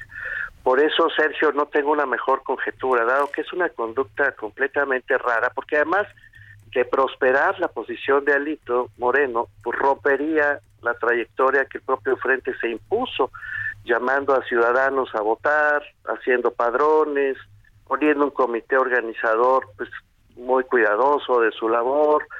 Es decir, es darle al traste a todo un proyecto que quería presentarse como algo novedoso, refrescante en la política mexicana, a despecho de que siguen actuando en contra de la ley. Ese es otro debate, ¿no? Todas estas precampañas anticipadas. Pero se presentaron como algo fresco. Y ahora eso fresco, pues parece quedar en entredicho por la posición individual de Alito Moreno, igual que el caso de Movimiento Ciudadano con Enrique Alfaro. Son posiciones de políticos en busca de espacios de poder. Eh, Mauricio, había eh, eh, llamó muchísimo la atención por la lectura que se había dado, ¿no? Sobre que harían hasta lo imposible para que ganara Beatriz Paredes y que, bueno, pues esta era más bien la, la, línea que se iba a, a seguir. se había apoyado muchísimo esta versión y por eso también sorprendió tanto que de pronto él mismo fuera el que dijera que Xochitl pues va ganando en las encuestas. Sí, así es. Y sin embargo hay un proceso pactado, ¿no? Fue complicado entre estos partidos que han sido adversarios históricos y ahora van juntos porque les une su rechazo al presidente López Obrador, pues sin embargo llegar a un acuerdo de procesar esas diferencias para llegar a una candidatura de consenso. Y por eso es doblemente raro que Alito Moreno, a pesar de los acuerdos y a pesar de que el proceso está en su fase final, que es esta semana y el próximo domingo, pues decida mandar esta señal de, declinación anticipada para ya amarrar algo. ¿no? sé qué están negociando, insisto, estoy desde una conjetura, pero sí huele a huele a pacto interno, huele a conversación privada, huele a un acuerdo de si declinan ustedes les damos tal cosa, yo qué sé, la candidatura en Ciudad de México, candidaturas en estados, respaldos, un intercambio de favores. Es una pésima decisión de Alito Moreno, en mi opinión. hoy va a haber un anuncio eh, de, de, parte del PRI. Eh, lo curioso es que no sabemos exactamente de quién, que nos dice que van, que van a señalar qué piensa el PRI. Eh, ¿qué, es, ¿Qué es lo que puede pensar el PRI cuando hay un proceso que ya no es solamente un partido? Pues lo mismo te digo, el problema de hablar a nombre de, un partido en su conjunto, igual que hablar a nombre del país, Sergio, tú lo has estudiado mucho, eh, pues es siempre un error, porque el PRI no sé exactamente qué sea en este momento. Insisto en que hay incluso una ruptura interna dentro del PRI, ¿no? Hay una cosa que se llama FAR por sus siglas, ¿no? Frente Amplio Revolucionario o algo así, insisto, que se ha levantado en contra de Alito Moreno, de su liderazgo desde hace ya un buen rato. Entonces, pues no podrá hablar a nombre del PRI, tampoco podrá hablar a nombre de Beatriz Paredes, que en todo caso es una aspirante a la candidatura del Frente Amplio, pues que se registró, que ha cumplido todos los, los pasos y dudo mucho que Alito Moreno pueda hablar a nombre de otra persona como ella, Beatriz Paredes. Igual que el Movimiento Ciudadano, ¿eh? ni Dante Delgado ni Enrique Alfaro, en lo individual, pues pueden hablar a nombre de todo un partido que a todas luces está dirimiendo internamente si van en alianza o van solos, pero pero todavía no sucede. Están en el caso de MC pues esperando a los tiempos legales, por cierto, son el único partido que se atuvo a los tiempos establecidos por la ley, lo que significa que no será sino hasta noviembre y diciembre cuando ya vayan a tomar decisiones eh, acabadas. Antes de eso, repito mi tesis, lo que veo son políticos que están tratando de conservar sus propios, los personales, quiero decir, los de ellos, sus espacios de poder, pues hablando a nombre de las estructuras que representan. Mauricio Merino, muchas gracias como siempre por conversar con nosotros. Muy buenos días. Les agradezco la llamada y les dejo un fuerte abrazo. Igualmente. El coordinador del PRI en la Cámara de Diputados, Rubén Moreira, rechazó que el, que el PRI esté buscando negociar la declinación de Beatriz Paredes. Eh, Rubén Moreira está en la línea telefónica, coordinador del PRI en la Cámara de Diputados. Rubén Moreira, gracias por tomar nuestra llamada. Eh, ¿Cómo interpretamos entonces las declaraciones del presidente nacional del partido, Alejandro Moreno, sobre pues que eh, aparentemente es, Xochitl Galvez está adelante en el proceso interno del Frente Amplio por México que las encuestas no favorecen a Beatriz Paredes. ¿Cómo lo podemos interpretar? Bueno, primero, este, buenos días. Buenos días, Rubén. Eh, muchas gracias por la llamada. segundo, yo creo que hay que leer lo que se está diciendo. Eh, escuchaba un poquito a quien me antecedió. Ah, Mauricio Merino, de la Universidad de Guadalajara. Y, con este, pues mucho respeto digo que hay cosas que se dicen, pero en realidad no están sucediendo eh, entrevistaron a nuestro dirigente nacional eh, en, algún lugar y eh, le preguntaron sobre cómo veía el proceso y él contestó pues eh, textual, ¿no? Parece que las encuestas no favorecen a, a una persona, pero eso no quiere decir de que se le esté exigiendo que decline, eso nadie lo ha dicho. Segundo, yo creo que también hay que leer lo que dijo la senadora en el sentido de que ella no especula, por otro lado, este, veo hoy columnas donde se dicen muchísimas cosas que en realidad no están pasando. Eh, hay un proceso, en este momento, el comité organizador al cual yo pertenezco está hoy distribuyendo boletas, ayer sacamos un boletín eh, distribuyendo los padrones, todo esto. Pero por otro lado, es cierto que pues todos tenemos que tomar nuestras decisiones. Hay un frente amplio, eh, vamos a contender contra el gobierno federal, no contra Morena, porque en Morena pues no deciden evidentemente ellos, se decide en otro lugar. Todo. Sí. Ver, Rubén, te, te perdimos, eh, parece que perdimos a Rubén Moreira. Nos está diciendo que se está especulando sobre nada. Es lo que Ah, nos eh, está Rubén, diciendo ¿nos Rubén escuchas? Moreira. Sí, lo escucho ahí. ¿Sí Ah, me muy bien. Sí, Sí, sí. Eh, eh, Rubén, todos los partidos, nada más para terminar, todos los partidos, los tres partidos, decidimos que hoy conoceríamos el resultado de las encuestas. Y a partir de ahí, pues cada quien debe tomar sus decisiones. Obvio, el partido va a reflexionar sobre las mismas, como reflexiona Acción Nacional y como reflexiona el PRD, porque somos parte de un frente amplio y queremos ganar la presidencia de la República. Eh, Rubén, ¿el proceso va a seguir hasta el domingo? Eh, ¿Consideras que va a, a terminar o el día de hoy vamos a, a saber si se suspende y ya se menciona pues a quién se apoya?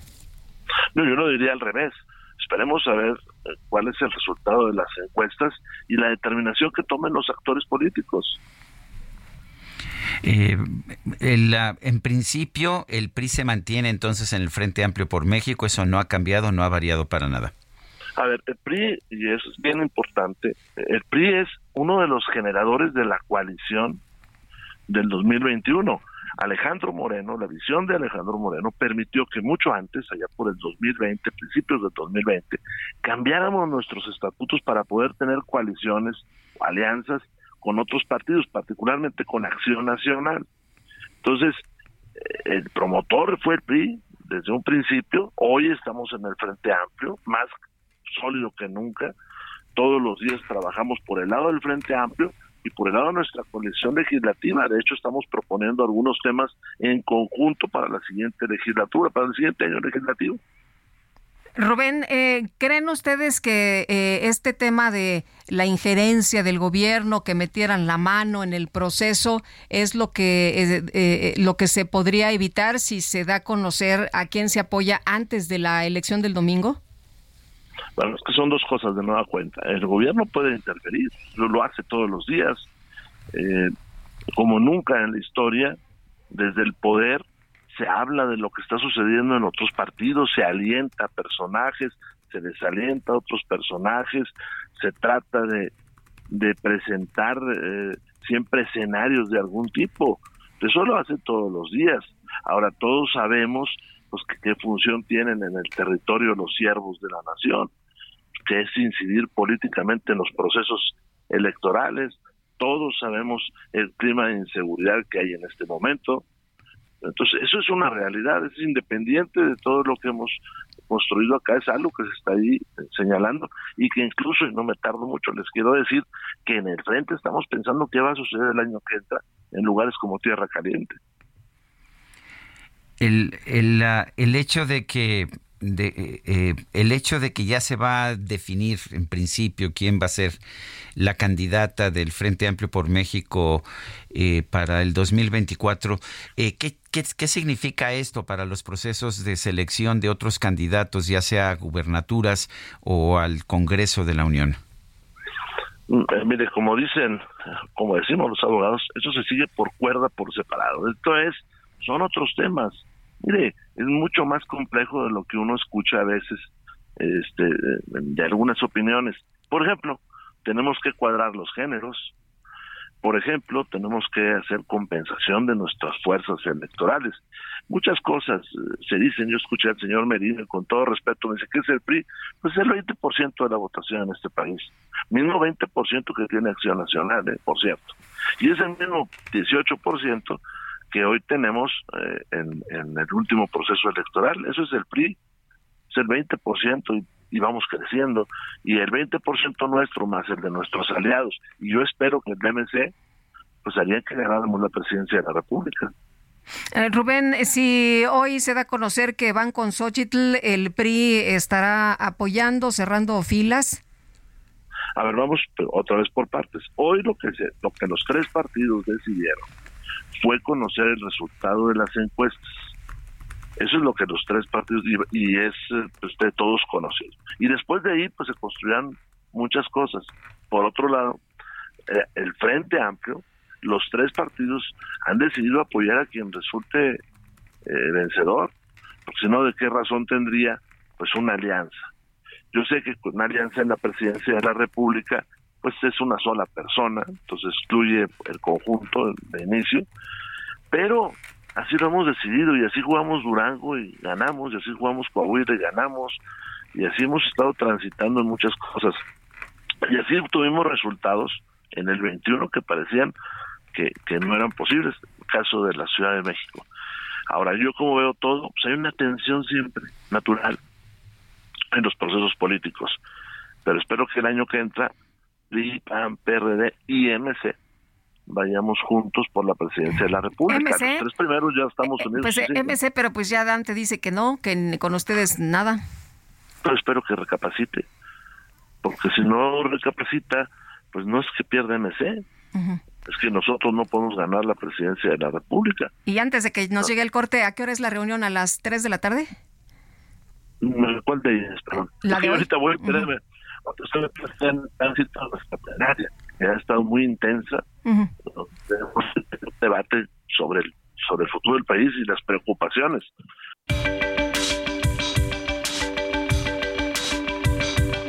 Sergio Sarmiento y Lupita Juárez quieren conocer tu opinión, tus comentarios o simplemente envía un saludo para ser más cálida esta mañana.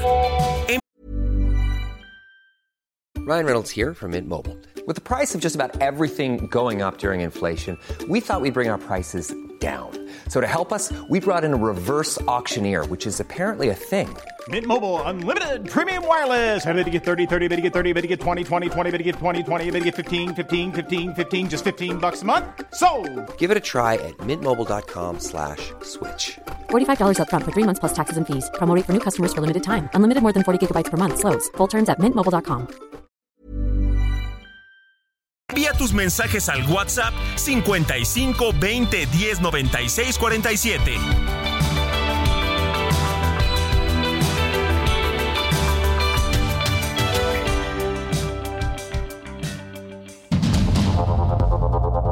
Continuamos con Sergio Sarmiento y Lupita Juárez por el Heraldo Radio.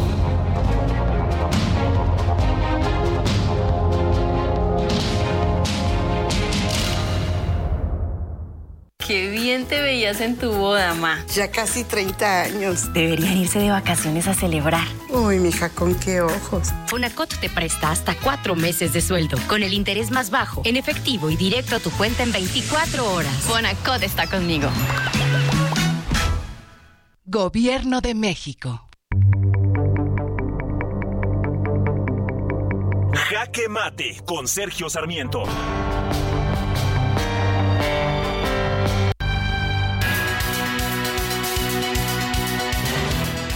Un día sí y otro también, el presidente López Obrador no deja de atacar a la Suprema Corte de Justicia de la Nación y en particular a la presidenta Norma Piña. Ayer declaró, ya es mucho el cinismo de los ministros de la Corte, no quiero generalizar, pero de la mayoría y en este caso de la presidenta. Por eso son predecibles, aunque la Constitución establece que ningún servidor público debe ganar más que el presidente, ellos ganan más que el presidente, violan la Constitución con argucias legaloides. Esto es lo que dijo el presidente ayer. Vale la pena señalar que estos ataques a la Corte no se realizaban cuando Arturo Saldívar, su aliado, era presidente de la Corte. Simplemente empezaron ahora a partir de que Norma Piña, quien ha aplicado criterios independientes, se ha hecho cargo de la presidencia. Sin embargo, los cuestionamientos no están bien fundamentados. Sí es cierto que el artículo 127 de la Constitución señala que ningún funcionario podrá ganar más que el presidente, pero cuidado, el artículo 94 de la misma Constitución apunta que la remuneración de los ministros no podrá ser disminuida durante su encargo. Y la verdad es que solamente la Corte tiene las facultades para determinar qué hacer cuando hay dos artículos de la Constitución que están en contradicción, como ocurre en este caso.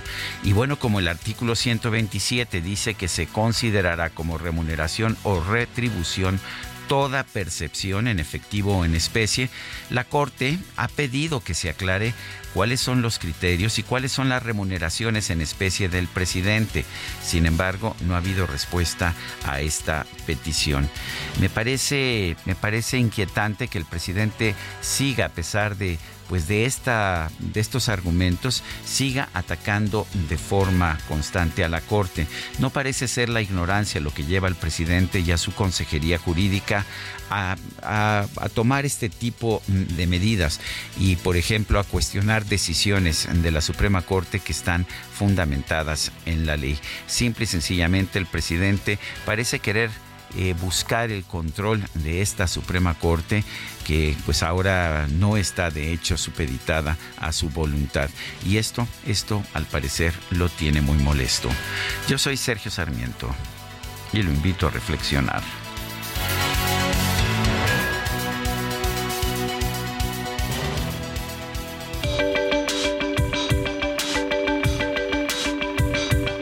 Para Sergio Sarmiento, tu opinión es importante. Escríbele a Twitter en arroba Sergio Sarmiento.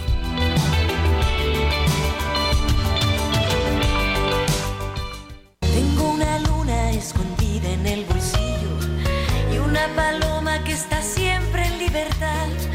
Tengo una rosa empapada de rocío y caracolas donde escucho el mar. Tengo una playa donde juegan las sirenas y una montaña donde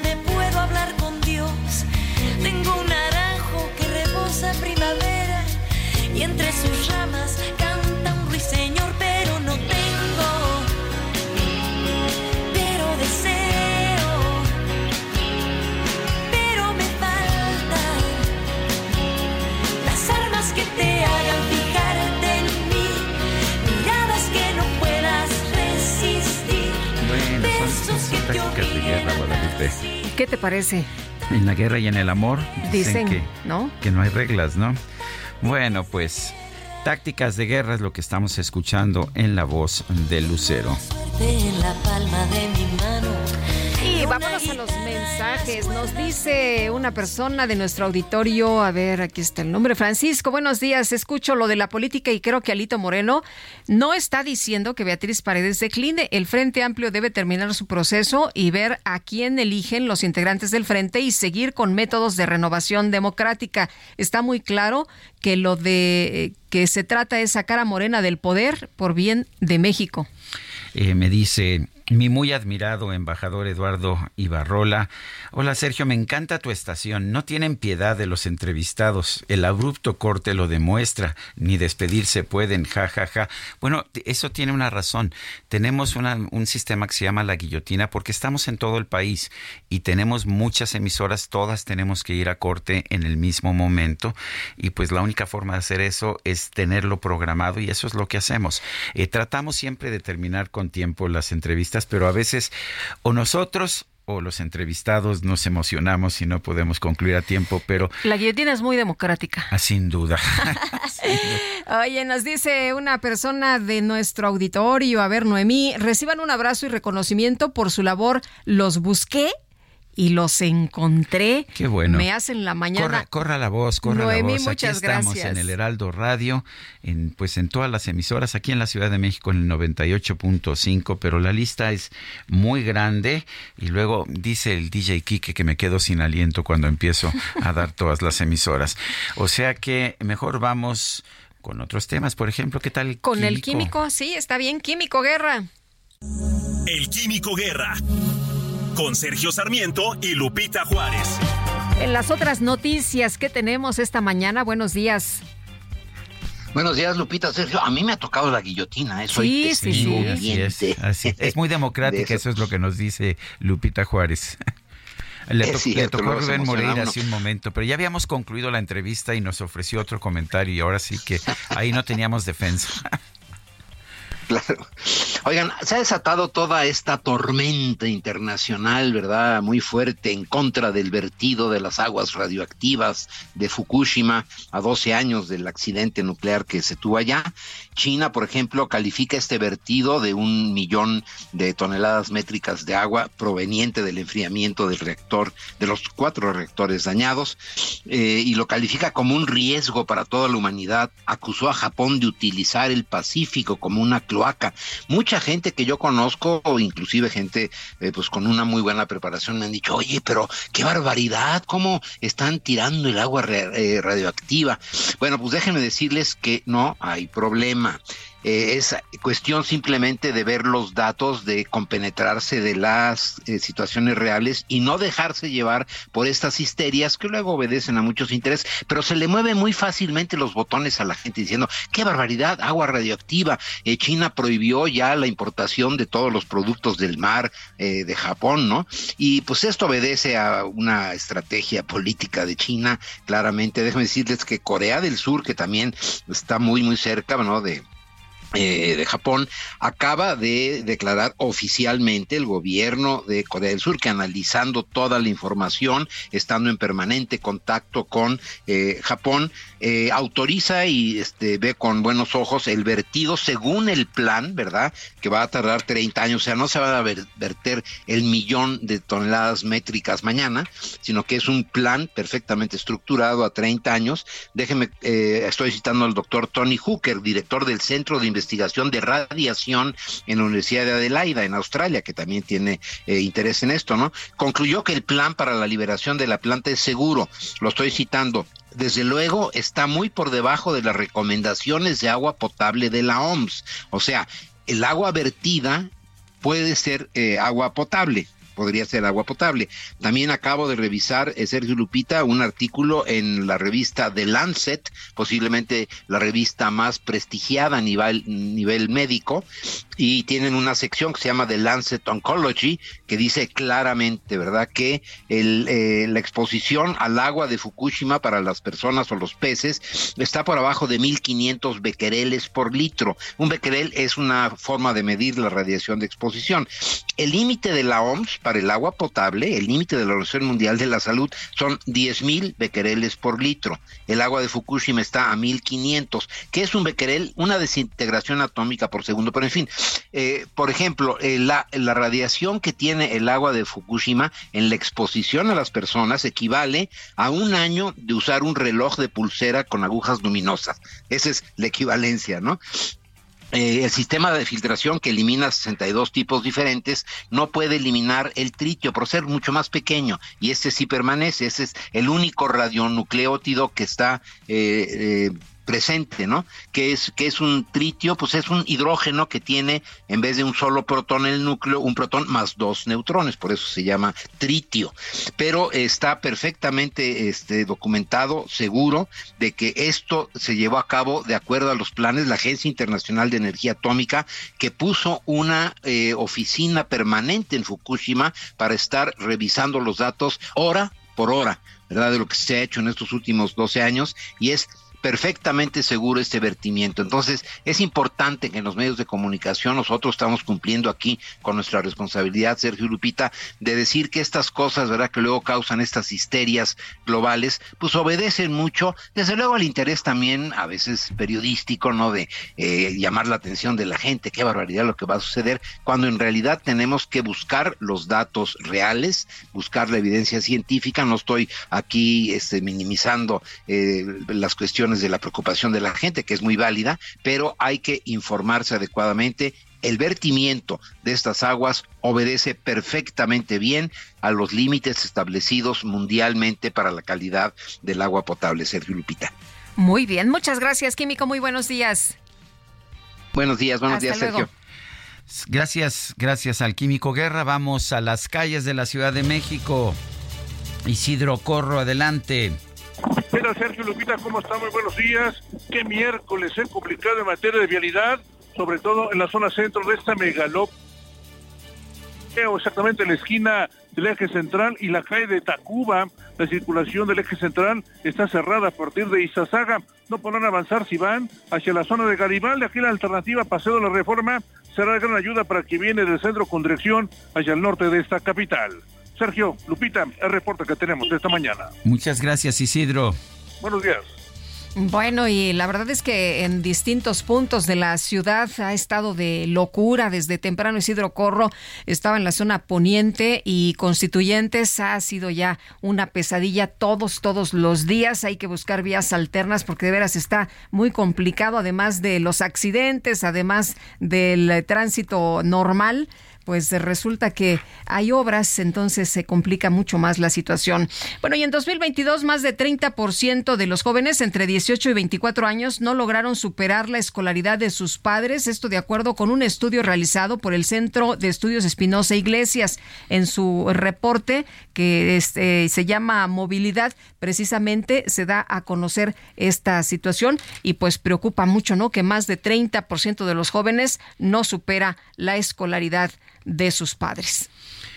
Bueno, pues son las, uh, son las 8 con 43 minutos. El Kremlin ha descartado una investigación internacional sobre el siniestro del avión en que se trasladaba Yevgeny Prigozhin, el jefe de este grupo mercenario llamado Wagner. Las investigaciones, eh, dice el gobierno de Rusia, están a cargo del Comité de Instrucción de Rusia. El presidente Putin ya se refirió a esto, por ello en este caso no existe la posibilidad de una investigación internacional, es lo que declaró en una conferencia de prensa el portavoz de la presidencia rusa, Dmitry Peskov.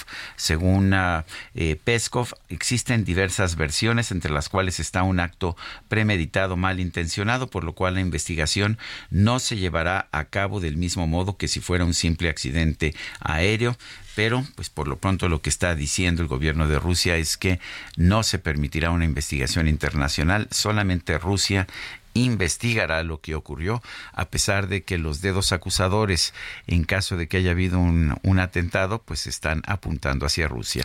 Bueno, y el Instituto Nacional de Estadística y Geografía publicó sus números eh, que se refieren a defunciones registradas de enero a junio del 2023. Dio a conocer sus estadísticas y qué fue lo que encontraron. Vamos a platicar con el maestro Omar Muro Orozco, director general adjunto de Registros Administrativos Sociodemográficos del INEGI. Maestro, muy buenos días. Muy buenos días, Sergio Lupita. Un gusto saludarlos y a todos su auditorio. Gracias, igualmente. Pues eh, cuéntenos cómo estamos, qué, qué es lo que demuestran estos datos, qué pasa con las estadísticas de enero a junio. Eh, mira, eh, Lupita, con mucho gusto. Lo que estamos publicando el día de hoy son las defunciones que se registraron durante el periodo enero-marzo, Lupita. ah, enero-marzo. 2023, ¿correcto? Con 206.902 defunciones. Eh, ustedes van a observar en la publicación pues que tenemos un, descenso de 20% respecto a la dinámica que traíamos el mismo periodo del año anterior, son alrededor de 48.961 defunciones, es decir, ya traemos una tendencia a la baja en este primer eh, trimestre. Este 55% de las defunciones son eh, acaecidas en varones y el complemento para mujeres. Es, digamos, eh, el, el primer dato que traemos en esta en esta en esta eh, edición, Lupita Sergio. Eh, lo que veo así a, ojo de buen cubero con, con, las cifras que tengo aquí y frente a mi pantalla o en mi pantalla es que este exceso de, de funciones que tuvimos en los años anteriores ya se ha virtualmente eliminado. ¿Estoy en lo cierto? Totalmente eh, en lo cierto, eh, Sergio. Y, y incluso a nivel de tasas de defunciones por cada 100.000 habitantes, ustedes si ven los datos, Estamos ya a niveles de, principios de 2020, cuando todavía no, no había una emergencia sanitaria, y muy similares a 2019. En ese sentido, en esta publicación lo que van a ver es que ya no tiene mucho sentido estar publicando un exceso, es decir, en 2023 ya no estamos viendo un exceso de mortalidad como si lo mirábamos durante la coyuntura de la pandemia. Totalmente de acuerdo, Sergio, adelante. ¿El porcentaje más alto de defunciones en qué eh, edades se presenta y es en hombres? Sí, sí, sí. Eh, eh, el, porcentaje normalmente más alto es en varones y en los rangos de edad de 65 y más. Es eh, marcadamente los rangos de edad donde está por mucho más del 60% de estas defunciones ocurren en esos rangos de edad, Lupita. adelante. El, ¿cuáles, ¿Cuáles son las principales en este en este trimestre? ¿Cuáles fueron las principales causas de defunción? Mira, Sergio, eh, aunque en este trimestre no publicamos, porque privilegiamos más la oportunidad por mantener a, la sociedad informada periódicamente en esta materia, no publicamos causas, pero sí recientemente, eh, hace tres, cuatro semanas publicamos en julio, las causas principales de defunción y volvemos otra vez al tema prepandémico, es decir, las enfermedades al corazón, la diabetes, los tumores malignos son los que están como tres principales causas de muerte, como lo veníamos viendo previo a la pandemia. Maestro, en temas de, violencia, eh, ¿también se consideran las defunciones? Sí, sí, eh, ustedes van a ver también en lo que publicamos en junio todo el tema de las agresiones, eh, por ahí eh, que se ha mantenido como el octavo lugar, esto lo publicamos en junio, el tema de, de, las defunciones por agresiones, en junio 26, si no, no recuerdo. Bueno, pues yo quiero, bueno, queremos agradecerle, maestro. Gracias, maestro, por platicar con nosotros esta mañana. Muy buenos días. Muy buenos días, un saludo y a todos auditores. Omar Muro Orozco, director general adjunto de Registros Administrativos Sociodemográficos del INEGI. Y creo que lo más relevante de todo, y aquí queda muy claro en las gráficas que se incluyen en el en la documentación del INEGI, es que ya no tenemos un exceso de mortalidad. Esto me parece pues muy bueno. En el año 2019 eh, tuvimos 200 mil 256 muertes en el en esto en los tres primeros meses. En los tres primeros meses del 2023 son 206 mil 902 ya ajustado por ah, por población ya está resuelto. El problema del exceso de mortalidad, llegamos a tener una mortalidad en exceso muy elevada. Son las 8.49. Diversas organizaciones llevaron a cabo el foro La crisis de las desapariciones en México, implicaciones de un plan nacional de prevención. En la línea telefónica tenemos a Francisco Rivas, director del Observatorio Nacional Ciudadano de Seguridad, Justicia y Legalidad. Francisco Rivas, gracias por conversar con nosotros. La primera pregunta tiene que ver en sí con los números de las desapariciones. Hemos visto un incremento realmente espectacular en los últimos años. ¿Esto se debe a que hay más desapariciones o a que ahora les estamos prestando atención? Hola, Francisco. Sí. sí. ¿Nos escuchas? Ya, sí, no escuché la última parte de la ah, pregunta. a ver, este, la pregunta es, estamos viendo más, más desapariciones en las estadísticas, pero es porque, porque hay más desapariciones o porque simple y sencillamente ya les estamos prestando atención a las desapariciones. No, eh, lamentablemente, muy buenos días, Lupita, Sergio, un buenos días. con ustedes y el auditorio. Mira, lamentablemente hemos visto crecer el número de desapariciones. Es un mecanismo muy utilizado por la delincuencia organizada y lo que nos exhibe es una alta presencia de la delincuencia que tiene una serie de negocios criminales que les permite eh, tener el control territorial. Hay que recordar que para que exista eh, la desaparición de las personas, quiere decir que quien detiene el control no es el Estado, sino es alguien más. Y hoy estamos viendo números que son muy altos, pero incluso son insuficientes. Primero porque estamos viendo un rechazo de muchas fiscalías a registrar, a iniciar carpetas de investigación por desaparecidos. Es decir, hay un subregistro importante.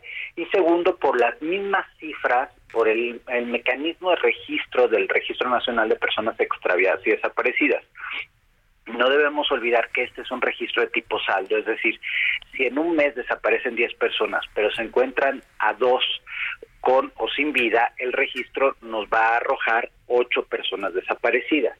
Y aquí una de las cosas que nosotros hemos señalado es que sería importante tener un mayor conocimiento de todo el fenómeno, es decir, que no sea este tipo de registro, que sepamos cuántas personas desaparecen mes a mes, a cuántas se encuentran con vida, a cuántas no encuentran con vida y eh, o sea cuántas eh, encuentran lamentablemente privadas de la vida y de estas si lograron o no darle la identidad, porque ese es el panorama completo para poder atender el problema.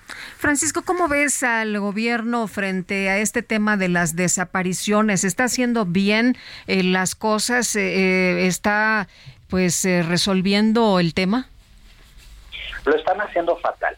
Y lo están haciendo fatal porque se tomaron decisiones de recorte presupuestal que han puesto en jaque la operación de las unidades de búsqueda locales.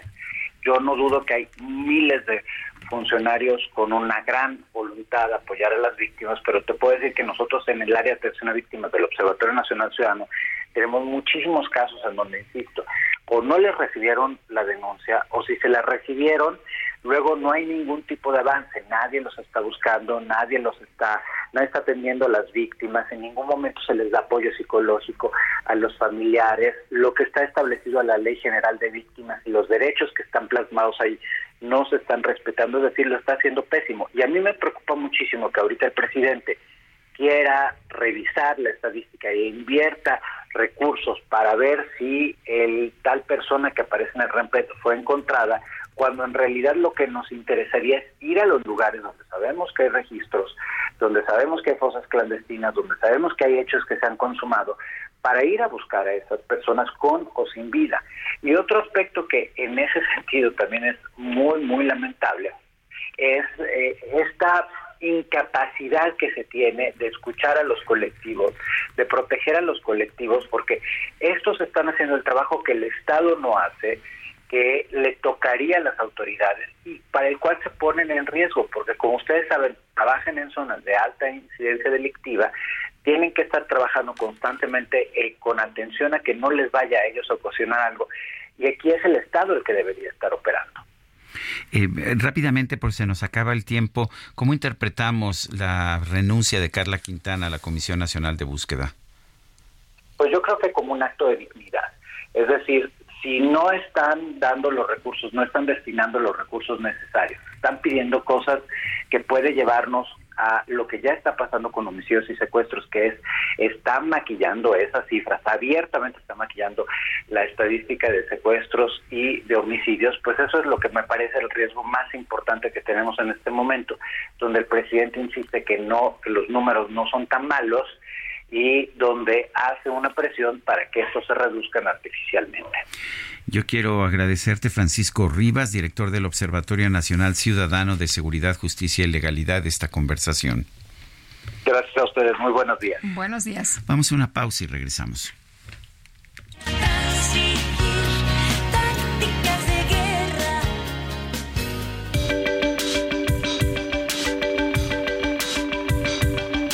Sergio Sarmiento y Lupita Juárez quieren conocer tu opinión, tus comentarios o simplemente envía un saludo para ser más cálida esta mañana. Envía tus mensajes al WhatsApp 55 20 10 96 47.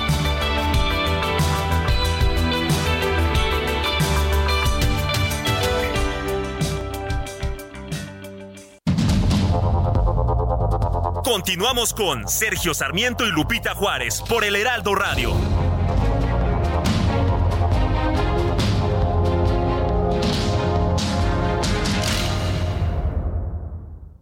¿Tienes miedo de que tu hijo se convierta en un adulto insatisfecho? Este 14 de octubre en el Master Bebemundo vamos a darte las herramientas para que tu hijo se convierta en líder de su propia vida. Master Bebemundo 2023, niños felices, adultos líderes. En Papalote Museo del Niño, boletos a la venta en masterbebemundo.com. La comida chatarra y las bebidas azucaradas no deben volver a las escuelas. Ahí niñas y niños consumían tal exceso de calorías que aumentaba su riesgo de sobrepeso y obesidad. Además, el consumo de estos productos provoca procesos inflamatorios, los cuales debilitan el sistema inmune frente a virus y bacterias. Es urgente que saquen ya la comida chatarra y bebidas azucaradas de las escuelas. Nuestros, niños, son primero. Alianza por la Salud Alimentaria. Me pudiste conquistar con mirarme y nada más. Y tú, mi caso, para ser tu querer, una flor de amanecer. Y tú, mi caso, me habrías hecho bailar lo que quisieras tocar. Ahora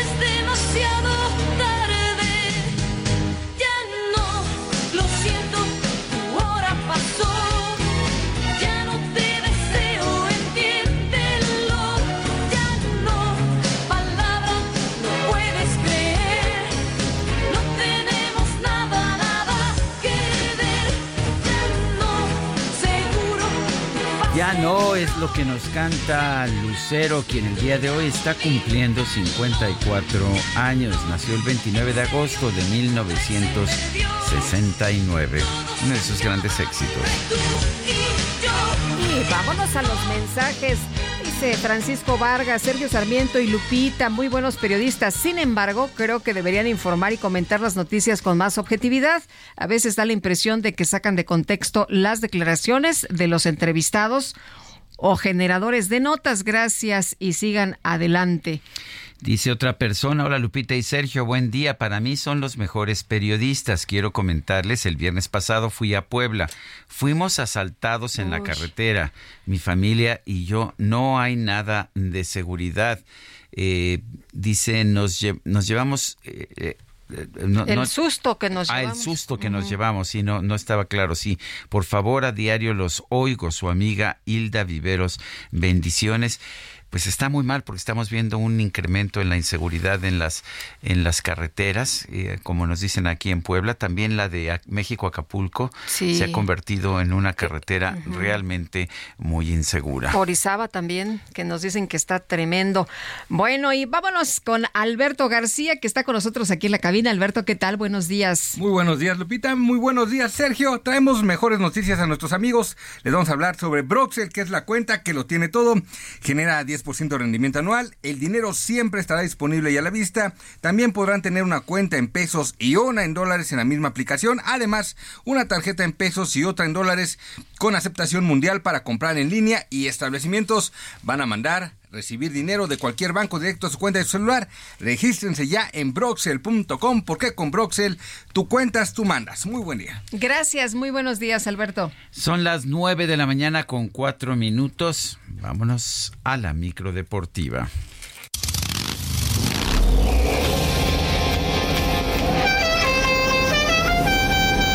La micro deportiva.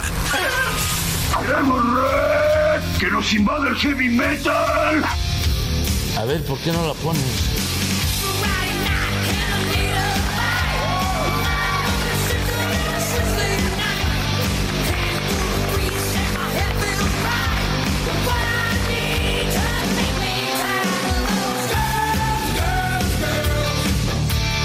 No, bueno, está heavy metalero, el señor Don Julio.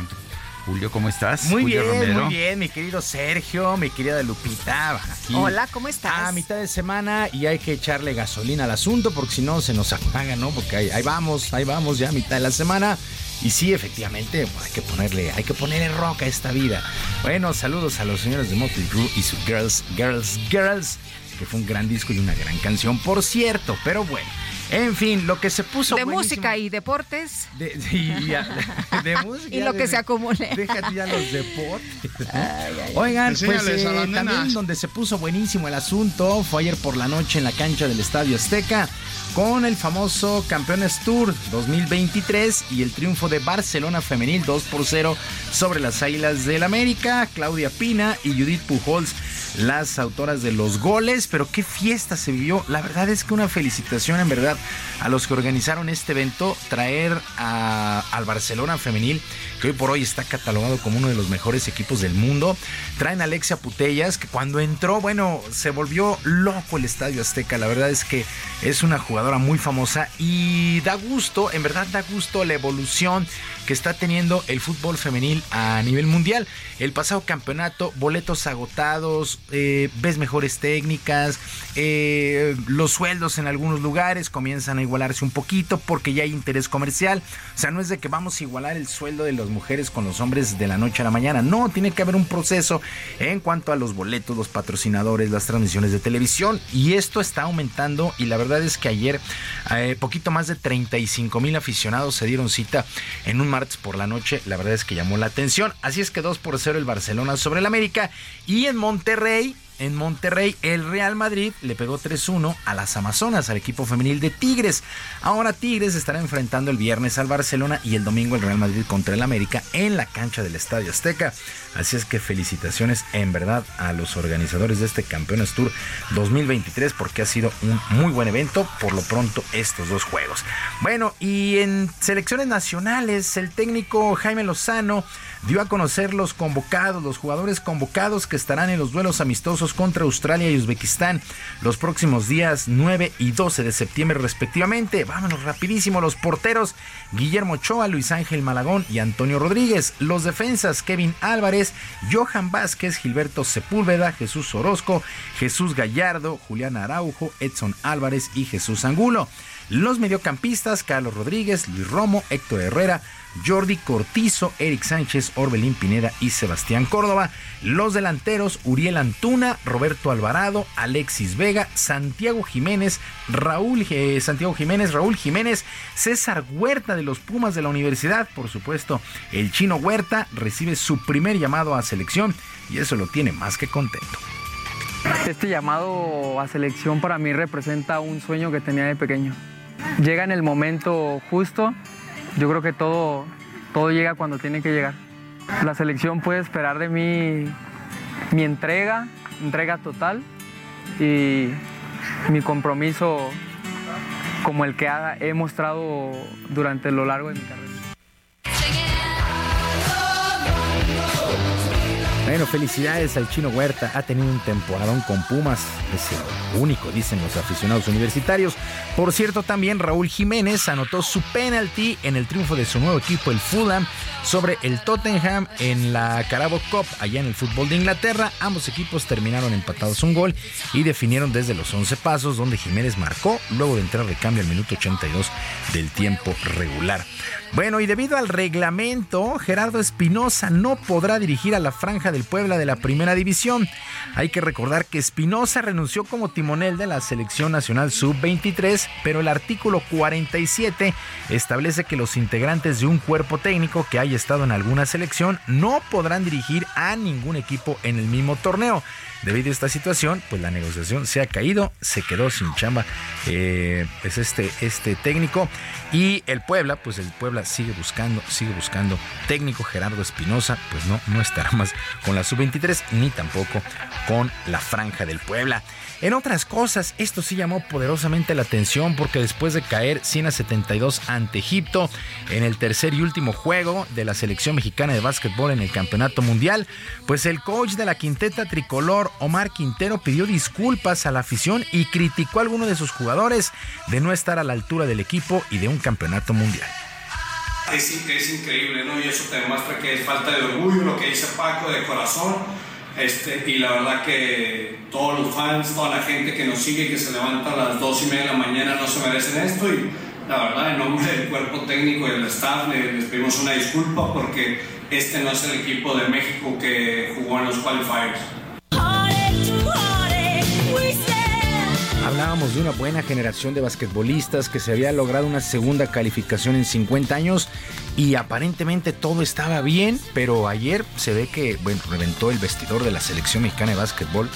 La verdad es que llamó mucho, mucho la atención. No se ganó un solo juego en este campeonato mundial. Claro, el grupo era muy complicado con Montenegro, Lituania y Egipto, pero lo que sí se vio ayer, la verdad es que sí decepcionó bastante. Bueno, actividad en los playoffs en el béisbol de la Liga Mexicana. El día de ayer, los tecolotes de los dos Laredos vencieron ocho carreras por cinco al equipo de Unión Laguna y toman ventaja de uno por cero en la final de la zona norte. Mientras que los Pericos del Puebla vencieron cinco por dos a los Leones de Yucatán. Los Pericos se han metido al Cuculcán de Mérida para tener medio boleto a la Serie del Rey y con buen picheo de Gabriel Hinoa en el primero y de Joymer Camacho en el segundo. Por lo pronto, el segunda base de Pericos, Samar Leiva, reconoce que están cerrando muy fuertes los últimos juegos a mantenernos unidos y fuertes, lo vuelvo a repetir. Creo que, el equipo sabía que éramos un equipo complicado, tanto nosotros como ellos, pero, pero gracias a Dios salimos con la victoria. El equipo manteniéndose unido es muy fuerte. No, confiamos en cada uno de mis compañeros, la verdad. Los pitchers se vienen fajando juego a juego. nuestro picheo ha venido mejorando, ha ido de menos a más, pero, pero es lo importante del equipo, que todo el tiempo está peleando para salir con la victoria. Bueno, para el día de hoy, segundo del compromiso entre Laguna y Laredo, hay descanso entre Yucatán y Puebla, más bien día de viaje. Esta final de la zona sur se reanuda el día de mañana en el Hermano Cerdán, allá en Puebla.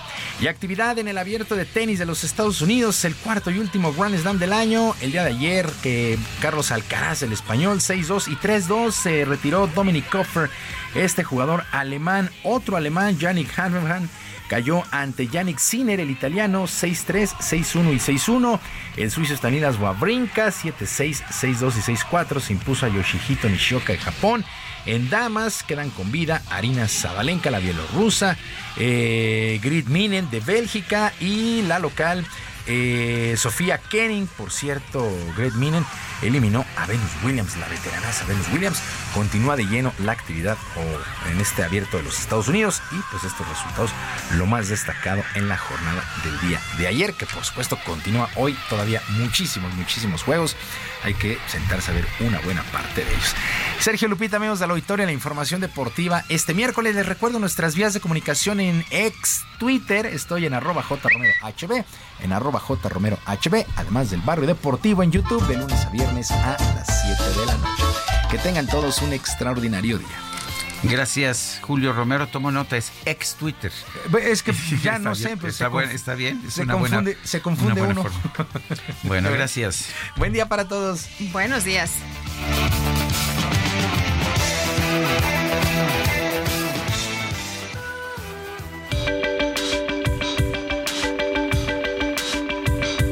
Para Lupita Juárez, tu opinión es importante.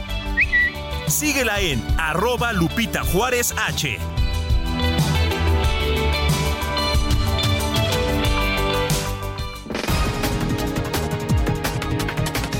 Desde Palacio Nacional, el presidente López Obrador señaló que su ideología política se inspira en lo que él llama humanismo mexicano. Además, llamó a, no tenerle miedo al comunismo. No es eh, tenerle miedo al comunismo, no. Eh, ¿Qué es el comunismo? La vez pasada lo definíamos. En lo teórico es darle a cada quien según sus necesidades. Eso es el comunismo. Una vez le preguntaron o expresó el Papa Francisco que el cristianismo tenía que ver con el humanismo o que no era comunismo el buscar ayudar a los desposeídos. En este espacio, el coordinador del PRI en la Cámara de Diputados, Rubén Moreira, expresó confianza en que los dirigentes de Movimiento Ciudadano van a recapacitar para sumarse al Frente Amplio por México. El Frente Amplio los tres partidos han decidido apoyar a quien resulte eh, vencedor, porque si no, ¿de qué razón tendría pues una alianza? Ahora, yo como veo todo, pues hay una tensión siempre natural en los procesos políticos, pero espero que el año que entra PRI, PAN, PRD y MC vayamos juntos por la presidencia de la República. Los tres primeros ya estamos eh, unidos. Pues MC, pero pues ya Dante dice que no, que con ustedes nada. Pero espero que recapacite. Los senadores y diputados del PRI acordaron cerrar filas para defender el presupuesto del Poder Judicial ante el amago de Morena de imponer una asfixia presupuestaria contra los impartidores de justicia. La senadora chilena Isabel Allende, hija del exmandatario de ese país, Salvador Allende, acudió al Centro Cultural Los Pinos para participar en la presentación del programa 50 años del golpe de Estado en Chile, 50 actividades culturales. El gobierno de los Estados Unidos expresó su rechazo a los esfuerzos inaceptables de la Fiscalía de Guatemala para suspender al partido semilla del presidente electo Bernardo Arevalo.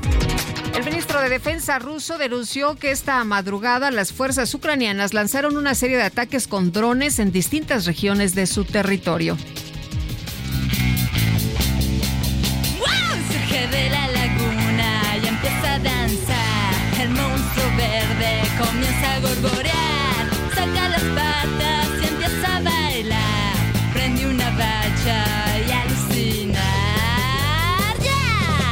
Bueno, pues allá en Escocia, el Centro del Lago Ness, así se llama esta institución, y el equipo de investigación voluntario Loch Ness Exploration realizaron una operación con 300 voluntarios para resolver de una vez por todas si el famoso monstruo del lago Ness es real. Los participantes revisaron toda la superficie del lago, utilizaron embarcaciones, drones, cámaras infrarrojas e hidrófonos. Las dos organizaciones señalaron que no hubo pruebas concluyentes. Sin embargo, sin embargo, algunos micrófonos detectaron sonidos extraños bajo el agua. Baila monstruo, baila monstruo, Tres magistrados de la tercera sala del juzgado de Texcoco confirmaron la sentencia histórica de 46 años y 8 meses al agresor de Carmen Sánchez por violencia ácida. Carmen, gracias por platicar con nosotros esta mañana. Buenos días. Hola, Carmen. Bueno, parece que no tenemos el contacto. A Ya ver, ahí. ya está. Carmen, ¿nos escucha? Sí, hola, buenos días. Buenos días. Gracias por la invitación. No, hombre, gracias a usted por tomar nuestra llamada y cuéntenos eh, para usted qué significa precisamente que se haya confirmado esta sentencia que además platicábamos ya hace unas semanas que es histórica.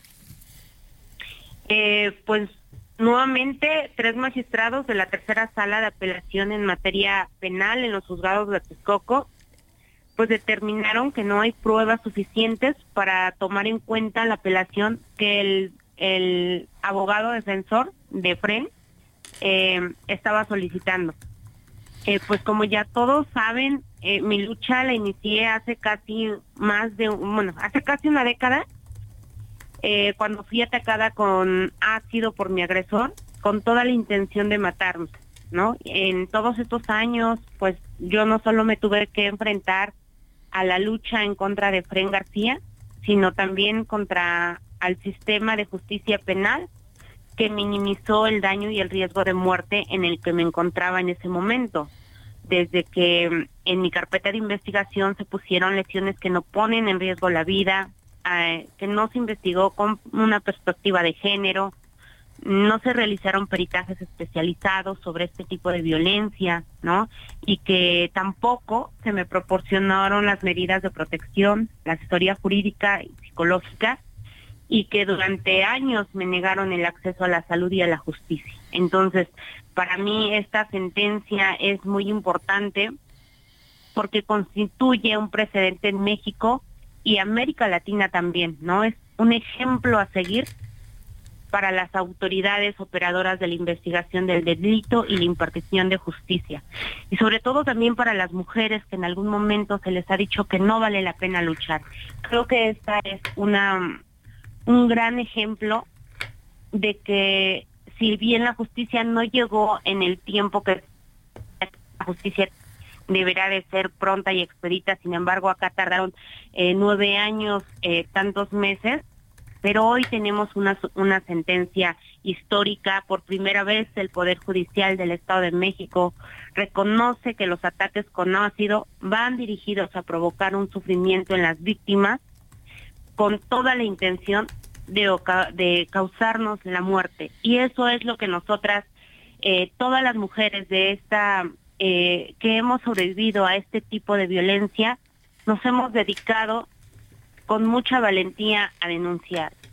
El ácido es una sustancia muy, muy letal que al, al arrojárnosla pone en riesgo nuestra vida. No, no solo son daños físicos como lo han hecho y que ayer nuevamente, em, pues en una apelación también que mi abogada, que mi asesora jurídica eh, metió también esta apelación porque solo se me reconocen, eh, se me reconoce el daño moral y social y no se ha reconocido este daño al proyecto de vida. Para nosotras no es suficiente eh, pues estar o mantenernos con vida cuando nos han arrebatado todo nuestro proyecto de vida. Estos daños psicosociales que nos dejan eh, son totalmente eh, tortuosos para nuestro caminar. Eh, Carmen, ¿usted piensa que se hizo justicia con esta sentencia de 46 años y 8 meses? No, creo que para mí la justicia eh, hubiera sido que cuando yo fui a denunciar por primera vez se me hubiera hecho caso, ¿no? Que cada vez que las mujeres nos acercamos a con la idea de que alguna institución nos va a proteger porque están encargadas de impartir justicia, eh, salgamos con esa protección que nosotras creemos. Sin embargo, no es así. No hay una justicia, no hay algo que, que vaya a reparar este daño tan eh, terrible que Efren eh, provocó a mi vida, no solo al mío, sino al de mis hijas y a todo este círculo familiar, ¿no? Y amigas que me quieren y que no solo lo sufrimos en ese momento, en el momento del ataque, sino en todos estos años. Esto para mí no es justicia, sin embargo, eh, claro que reconozco esta sentencia y reconozco lo que, eh, pues, afortunadamente ya nos están escuchando y que esta violencia se escuche cada vez más y que ahora ya estén hablando de ella, pues claro que es un acto de justicia para cada una de las sobrevivientes. Pero como tal, una justicia creo que no llegará para ninguna de las mujeres que hemos sido violentadas en cualquier tipo de violencia. Carmen, ¿cómo va de salud? Eh, pues llevo ya eh, 65 cirugías. Em, sin embargo, estoy en espera de que me respondan eh, la Comisión Ejecutiva de Atención a Víctimas del Estado de México, eh, me responda si, si me van a autorizar eh, un presupuesto para continuar con las cirugías y con los tratamientos de dermatología. O sea, no es fácil eh, continuar con estos tratamientos porque son muy costosos y no están al alcance eh, de cada una de las víctimas, ¿no? Entonces, tenemos que esperar hasta que la CIABEM nos otorgue el presupuesto y pues nosotras también comprobarles a ellos que efectivamente lo necesitamos para continuar con todo esto, con todos nuestros tratamientos. Desafortunadamente en mayo me hicieron una, afortunadamente me hicieron una cirugía en mayo, pero no, no fue lo que nosotras esperábamos, ni la cirujana ni yo, ¿no? Eh, mi ojo, la reconstrucción de los párpados no están completamente y no porque la cirujana no lo sepa hacer, simple y sencillamente que son tantas las cicatrices que nos deja este pues este daño que nos hace que no podamos con una sola cirugía. Y eso es lo que eh, las instituciones no entienden no que me dicen es que ya se te otorgó para dos cirugías en ese mismo párpado pero requiero más claro. Pues requiero más porque justo para que no afecte eh, más el pues el ojo no está todavía queda abierto aún hay riesgo Muy de bien. que se de que se ulcere el ojo Gracias, Carmen, por platicar con nosotros. Un abrazo, buenos días. gracias buenos días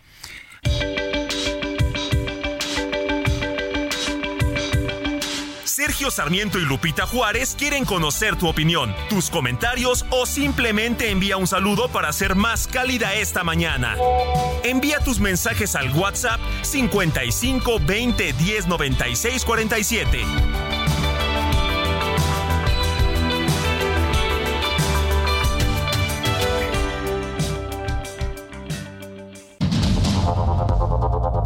Continuamos con Sergio Sarmiento y Lupita Juárez por el Heraldo Radio.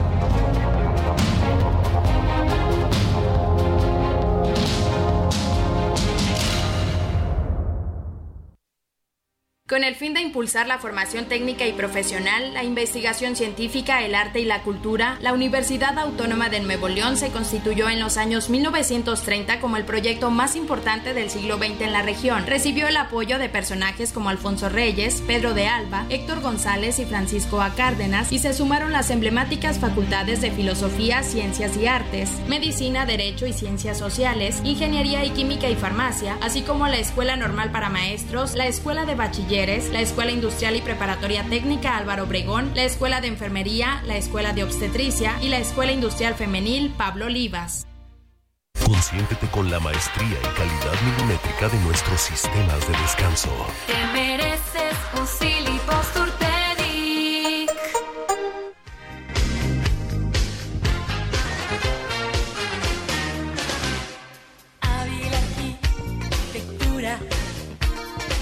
Músculos al por mayor,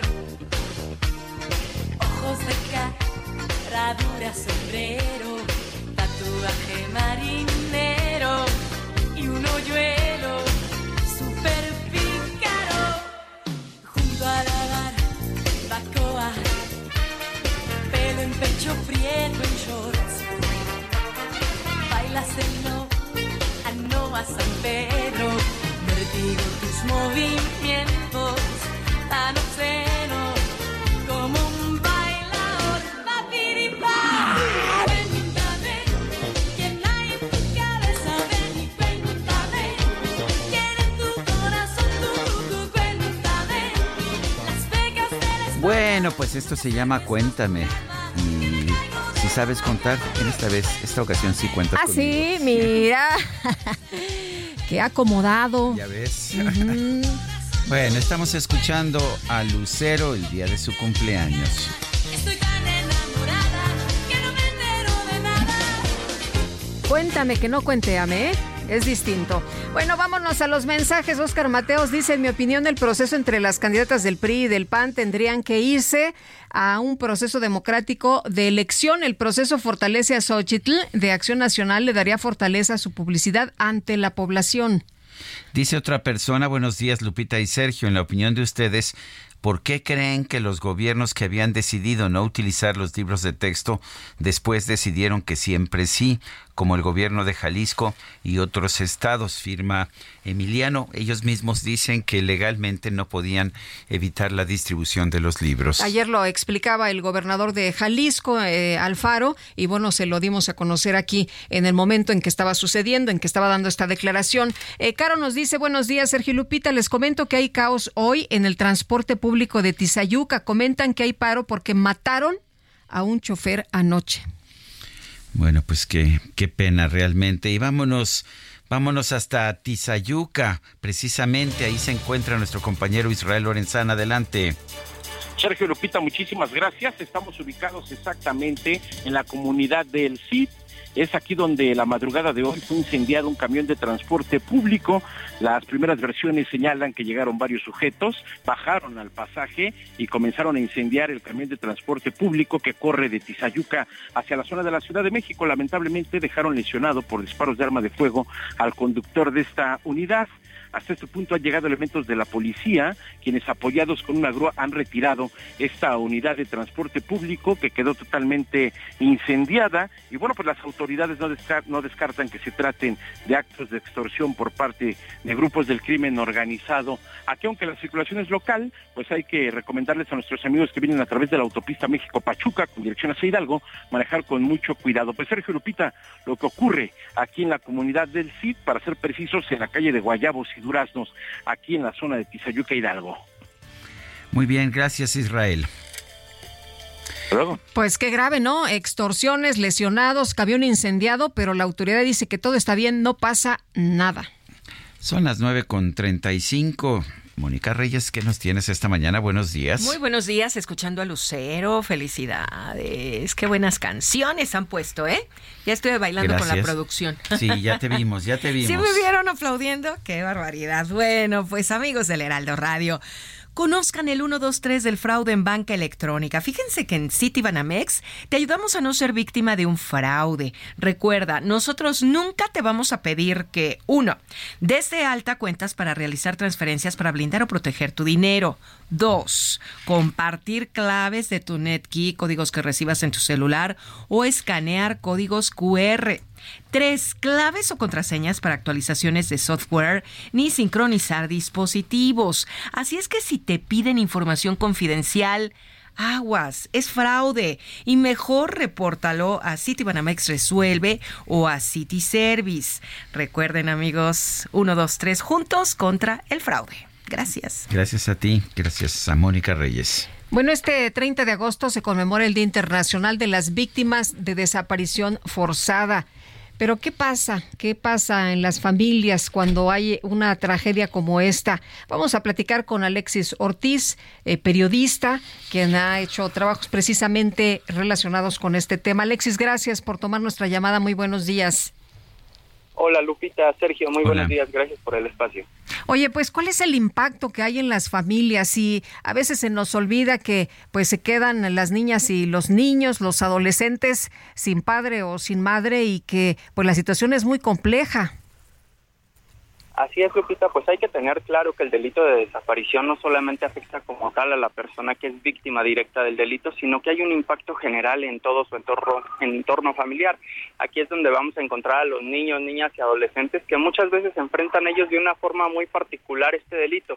Eh, porque vemos que los familiares, los adultos, pues suelen congregarse en colectivos, eh, suelen platicar con otras personas, es decir, saben lo que ocurrió y a los niños y niñas y adolescentes en muchas ocasiones se les relega, ¿no? Un poco en un intento de protegerlos, no se les cuenta lo que sucede y es ahí cuando empiezan eh, los problemas, porque estos pequeñitos se dan cuenta de que algo está mal en su núcleo familiar, que hay una ausencia y bueno, a raíz de esto, lo que nosotros pudimos investigar a través de 776 encuestas que aplicamos a familias y de entrevistas que hicimos a varias familias de Guanajuato y Veracruz, pues fue que estos pequeñitos, estas pequeñitas, después de la desaparición de un ser querido, suelen desarrollar eh, pues, temas de depresión, temas de ansiedad, problemas para seguir estudiando, ¿no? Porque a veces el que desaparece pues es el sostén económico y justamente eso provoca que también tengan carencias económicas. Entonces son muchísimos impactos los que estos pequeñitos y estas pequeñitas pueden llegar a tener luego de la desaparición de un ser querido. Eh, ¿Hay algún tipo de apoyo por parte de la autoridad a estas familias, a estos hijos de los desaparecidos? Sergio, justamente nosotros investigamos también con las comisiones ejecutivas estatales de atención a víctimas y la comisión ejecutiva a nivel federal, que pues ahora sí que la ley es la que mandata que estas instituciones son las principales encargadas de atender a las familias eh, de las reparaciones del daño, ¿no? Por la desaparición de un familiar y nosotros enviando solicitudes de información a estas dependencias, lo que nos damos cuenta es que eh, prácticamente se les deja en el abandono y en el olvido a niños, niñas y adolescentes, ¿no? Eh, en estas solicitudes de información que hicimos a las 32 comisiones estatales de atención a víctimas, eh, estas 32 dependencias respondieron en la mayoría de los casos que no se han brindado reparaciones del daño a estos menores de edad y solamente algunas, unas cuatro, dijeron que en 51 ocasiones han dado estas reparaciones, que estas reparaciones del daño van months desde eh, pues atención médica, atención psicológica, apoyo económico para que puedan seguir estudiando y tengan recursos para que puedan continuar con su vida. Entonces, pues solamente 51 apoyos y en esta encuesta que yo les comentaba que aplicamos a, a 776 familias, nos comentaron que solo en estas 776 familias hay 2.300 menores de edad afectados por una desaparición. Eh, si tomamos en cuenta que en México hay 110 mil víctimas de desapariciones, pues las cifras se elevarían, ¿no? Podríamos hablar incluso de cientos de miles de menores de edad que tienen un problema a, eh, raíz de este delito y la atención que se les brinda es nula. Oye, Alexis, ¿y qué eh, dicen las familias? O sea, cuando van a pedir los apoyos, no, no, les, ¿no les solucionan nada? ¿No les dicen nada? ¿No los orientan? Sí, Lupita, mira, el proceso para que a un apoyo de las comisiones ejecutivas, lo primero es que te reconozcan como víctima, es decir, que entres a un registro nacional de víctimas en el caso de la CEAP federal o a un registro estatal de víctimas en el caso de las comisiones estatales eh, de atención a víctimas. Y esto es muy complicado porque las eh, las comisiones de atención a víctimas regularmente eh, meten a las familias a estos registros cuando hay una sentencia de un juez ya dictaminando una sentencia condenatoria en contra de la persona que cometió la desaparición.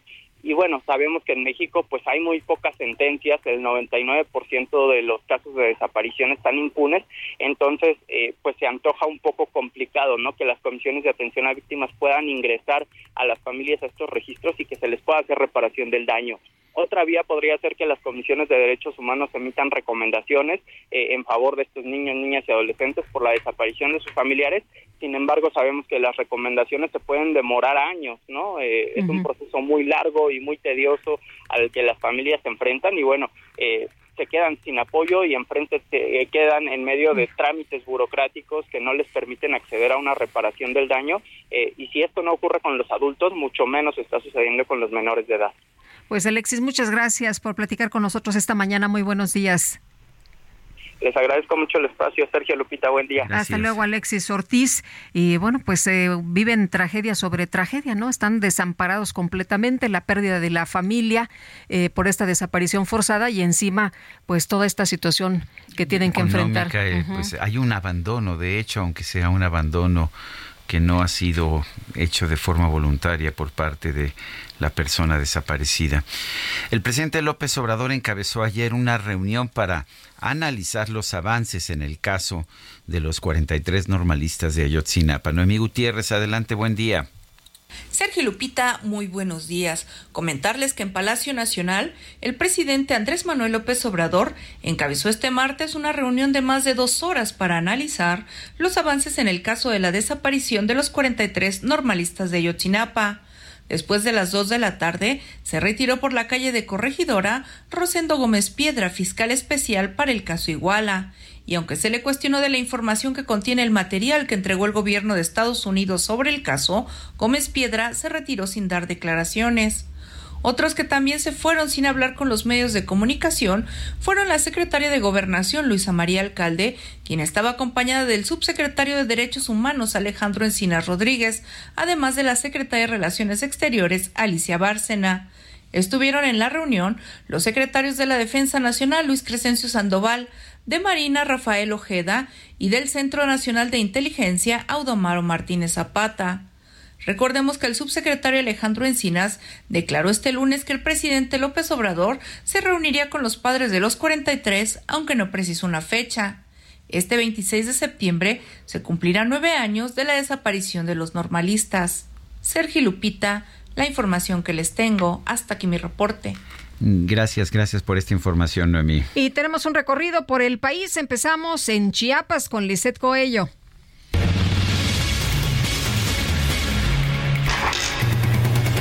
Hola, ¿qué tal? Para darles a conocer que se mantiene la vigilancia policíaca en el municipio de San Miguel Xostla. Esto luego de los acontecimientos ocurridos ayer al mediodía, cuando un enfrentamiento entre elementos de la Policía Estatal Guardia Nacional contra un grupo de delincuentes presuntamente vinculados al robo de camiones de carga se dio en pleno centro de este municipio, muy cercano a la capital. De acuerdo con los datos de la Secretaría de Seguridad Pública del Estado, un policía de esta corporación perdió la vida, tres más resultaron lesionados y además se detuvo a cuatro personas presuntamente vinculadas con esta banda de delincuentes. Hay que mencionar que de acuerdo con las autoridades municipales de San Miguel Xostla, ayer se tuvo que suspender la salida de los estudiantes de los diferentes niveles educativos en la zona para garantizar la seguridad. Estuvieron resguardados hasta alrededor de las 13 horas y media para poder garantizar que ya no había ningún tipo de peligro. Hasta el momento es el reporte, se mantiene vigilancia de Guardia Nacional y de Policía Estatal.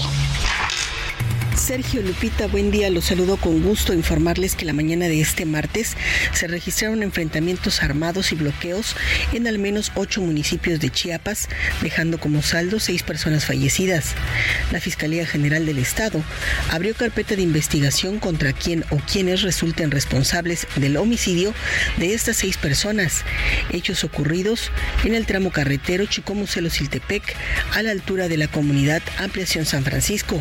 Conductores de las rutas de transporte público informaron sobre los hechos, refiriendo que sobre dicho tramo carretero se encontraban los cuerpos sin vida de seis hombres al interior y exterior de una camioneta color negro con impactos de proyectil de arma de fuego. El grupo interinstitucional encabezado por la Fiscalía General del Estado, en coordinación con elementos de la Secretaría de la Defensa Nacional y Policía Estatal Preventiva, se trasladaron al lugar de los hechos a fin de realizar el levantamiento de los cuerpos para efectuar la necropsia de ley, aplicando el protocolo de cadáveres no identificados. Asimismo, se reportaron bloqueos en los municipios de frontera Comalapa y Motocintla, en donde desde hace tres meses se han venido registrando enfrentamientos entre los cárteles de Sinaloa y Jalisco Nueva Generación. Así también se registraron enfrentamientos armados en Matenango de la Frontera. Habitantes presenciaron también grupos armados en los municipios de Villacorso, Parral y el crucero de las Lomas en Chiapa de Corzo. Hasta aquí el reporte, muy buenos días.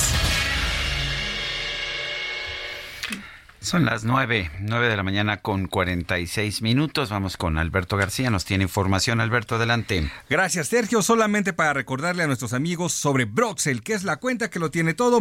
Genera 10% de rendimiento anual. El dinero siempre está disponible y a la vista. Y también podrán tener una cuenta en pesos y una en dólares con la misma aplicación. Además de una tarjeta en pesos y otra en dólares con aceptación mundial para comprar en línea y establecimientos. Mandarán y recibirán dinero de cualquier banco directo a sus cuentas celular. Regístrense ya en broxel.com porque con Broxel tú cuentas, tú mandas. Muy bien, gracias Alberto. Los grupos parlamentarios del PRI en la Cámara de Diputados y en el Senado de la República se comprometieron a defender el presupuesto del Poder Judicial para 2024 ante los amagos de recorte por parte del presidente y de los legisladores de Morena. Ya ve que pues se dijo que los quieren asfixiar y bueno, Elia Castillo, nos tienes toda la información, te escuchamos. Muy buenos días, Sergio Lupita. Los saludo con mucho gusto a ustedes y al auditorio. Así es, la fracción parlamentaria del PRI en el Senado y en la Cámara de Diputados cerraron filas para defender el presupuesto del Poder Judicial ante el amago de Morena de la asfixia presupuestaria a los impartidores de justicia para 2024. Escuchemos parte de lo que comentó al respecto el coordinador de la fracción parlamentaria del PRI en San Lázaro, Rubén Moreira. Es una invitación, no podemos citar a nadie. Citatorios en el Ministerio Público. Nosotros invitamos. Y pues yo le tomaría la palabra al señor eh, coordinador de la bancada de Morena y le pediría que invitara a la secretaria de Seguridad Pública de este país y que invitara al señor director de la Guardia Nacional para que también nos explique el presupuesto y nos diga qué está haciendo con ese presupuesto. Entonces, si va la presidenta de la Corte invitada, no citada, yo creo que al que sí podemos citar es a la Secretaria de Seguridad Pública.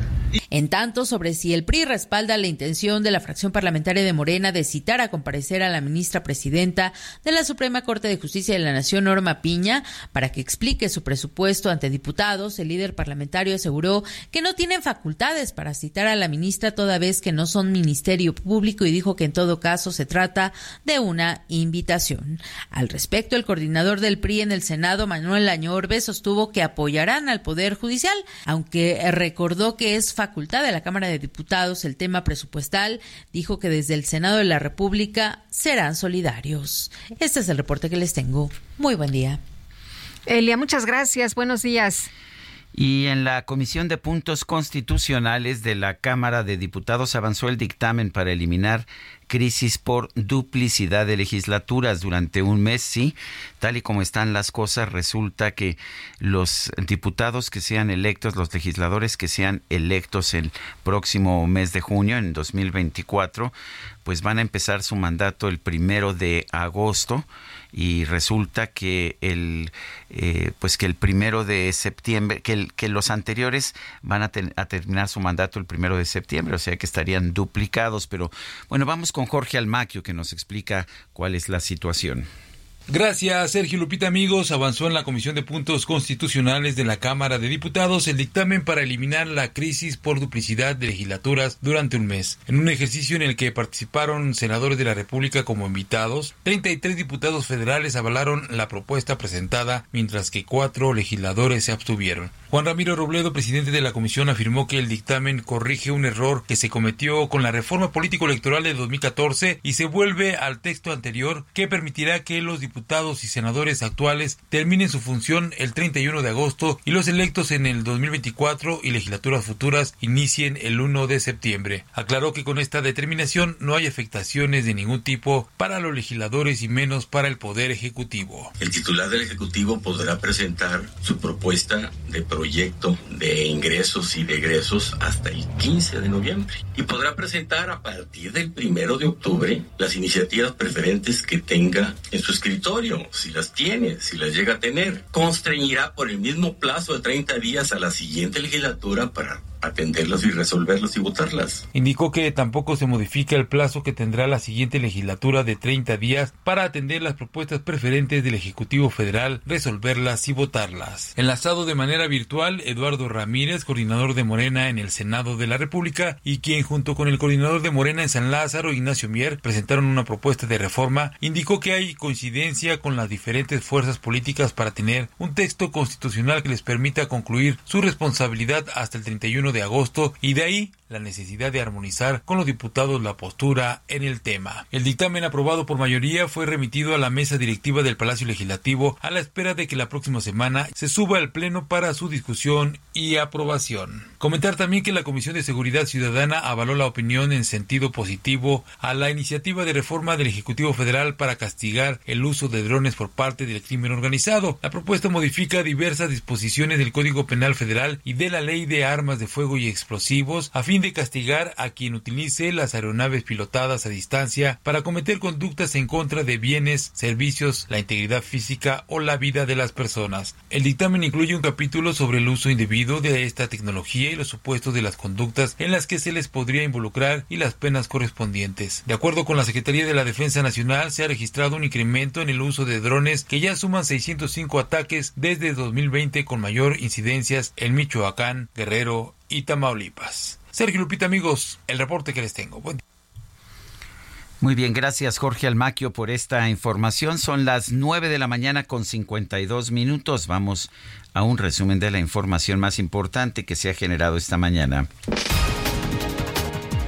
El Centro Nacional de Huracanes de Estados Unidos informó que el huracán Idalia tocó tierra esta mañana en las costas de Florida como un fenómeno de categoría 3. Desde Palacio Nacional, el presidente López Obrador se comprometió a apoyar a todos los damnificados por el huracán Idalia. Indicó que, de ser necesario, pondrá a disposición el plan Marina y el plan DN3 en la frontera con los Estados Unidos. Nuestra solidaridad a nuestros paisanos porque sí es un huracán fuerte eh, el que eh, está afectando Florida. Eh, nosotros vamos a estar pendientes hoy mismo de la situación y como lo hacemos en todos los casos, vamos a ayudar todo lo que podamos. Este, no solo a nuestros paisanos, sino a todos los damnificados, en lo que podamos nosotros ayudar. Bueno, y por otro lado, el presidente reconoció que al proponer a cuatro ministros de la Corte intentó reformar el Poder Judicial desde dentro. Para ir moralizando el Poder Judicial, para ir combatiendo la corrupción en el Poder Judicial, el nepotismo, ir limpiando pues no pude, porque de los cuatro que propuse, dos, este... ¿Los traicionaron? no a mí, este, al pueblo. Y entonces ya no tuve ninguna posibilidad, ni ellos se interesaron en llevar a cabo un cambio. La secretaria de la Defensa Nacional confirmó la llegada de más elementos de la dependencia a Ciudad Juárez, Chihuahua, para contribuir a disminuir las actividades ilícitas de grupos delictivos en ese estado. El ejército de Ucrania informó que su defensa antiaérea derribó más de 20 misiles cruceros y numerosos drones explosivos en el ataque más poderoso lanzado por las fuerzas rusas contra su territorio. ¿Qué crees, Guadalupe? ¿Qué pasó? Se nos acabó el tiempo. Pues vámonos entonces, que la pasen todos muy bien, disfruten este día y aquí nos escuchamos mañana a las 7. Que tú andarás por Monterrey, yo Así estaré es. aquí cuidando el fuerte. Hasta mañana, gracias de todo corazón. Heraldo Media Group presentó Sergio Sarmiento y Lupita Juárez.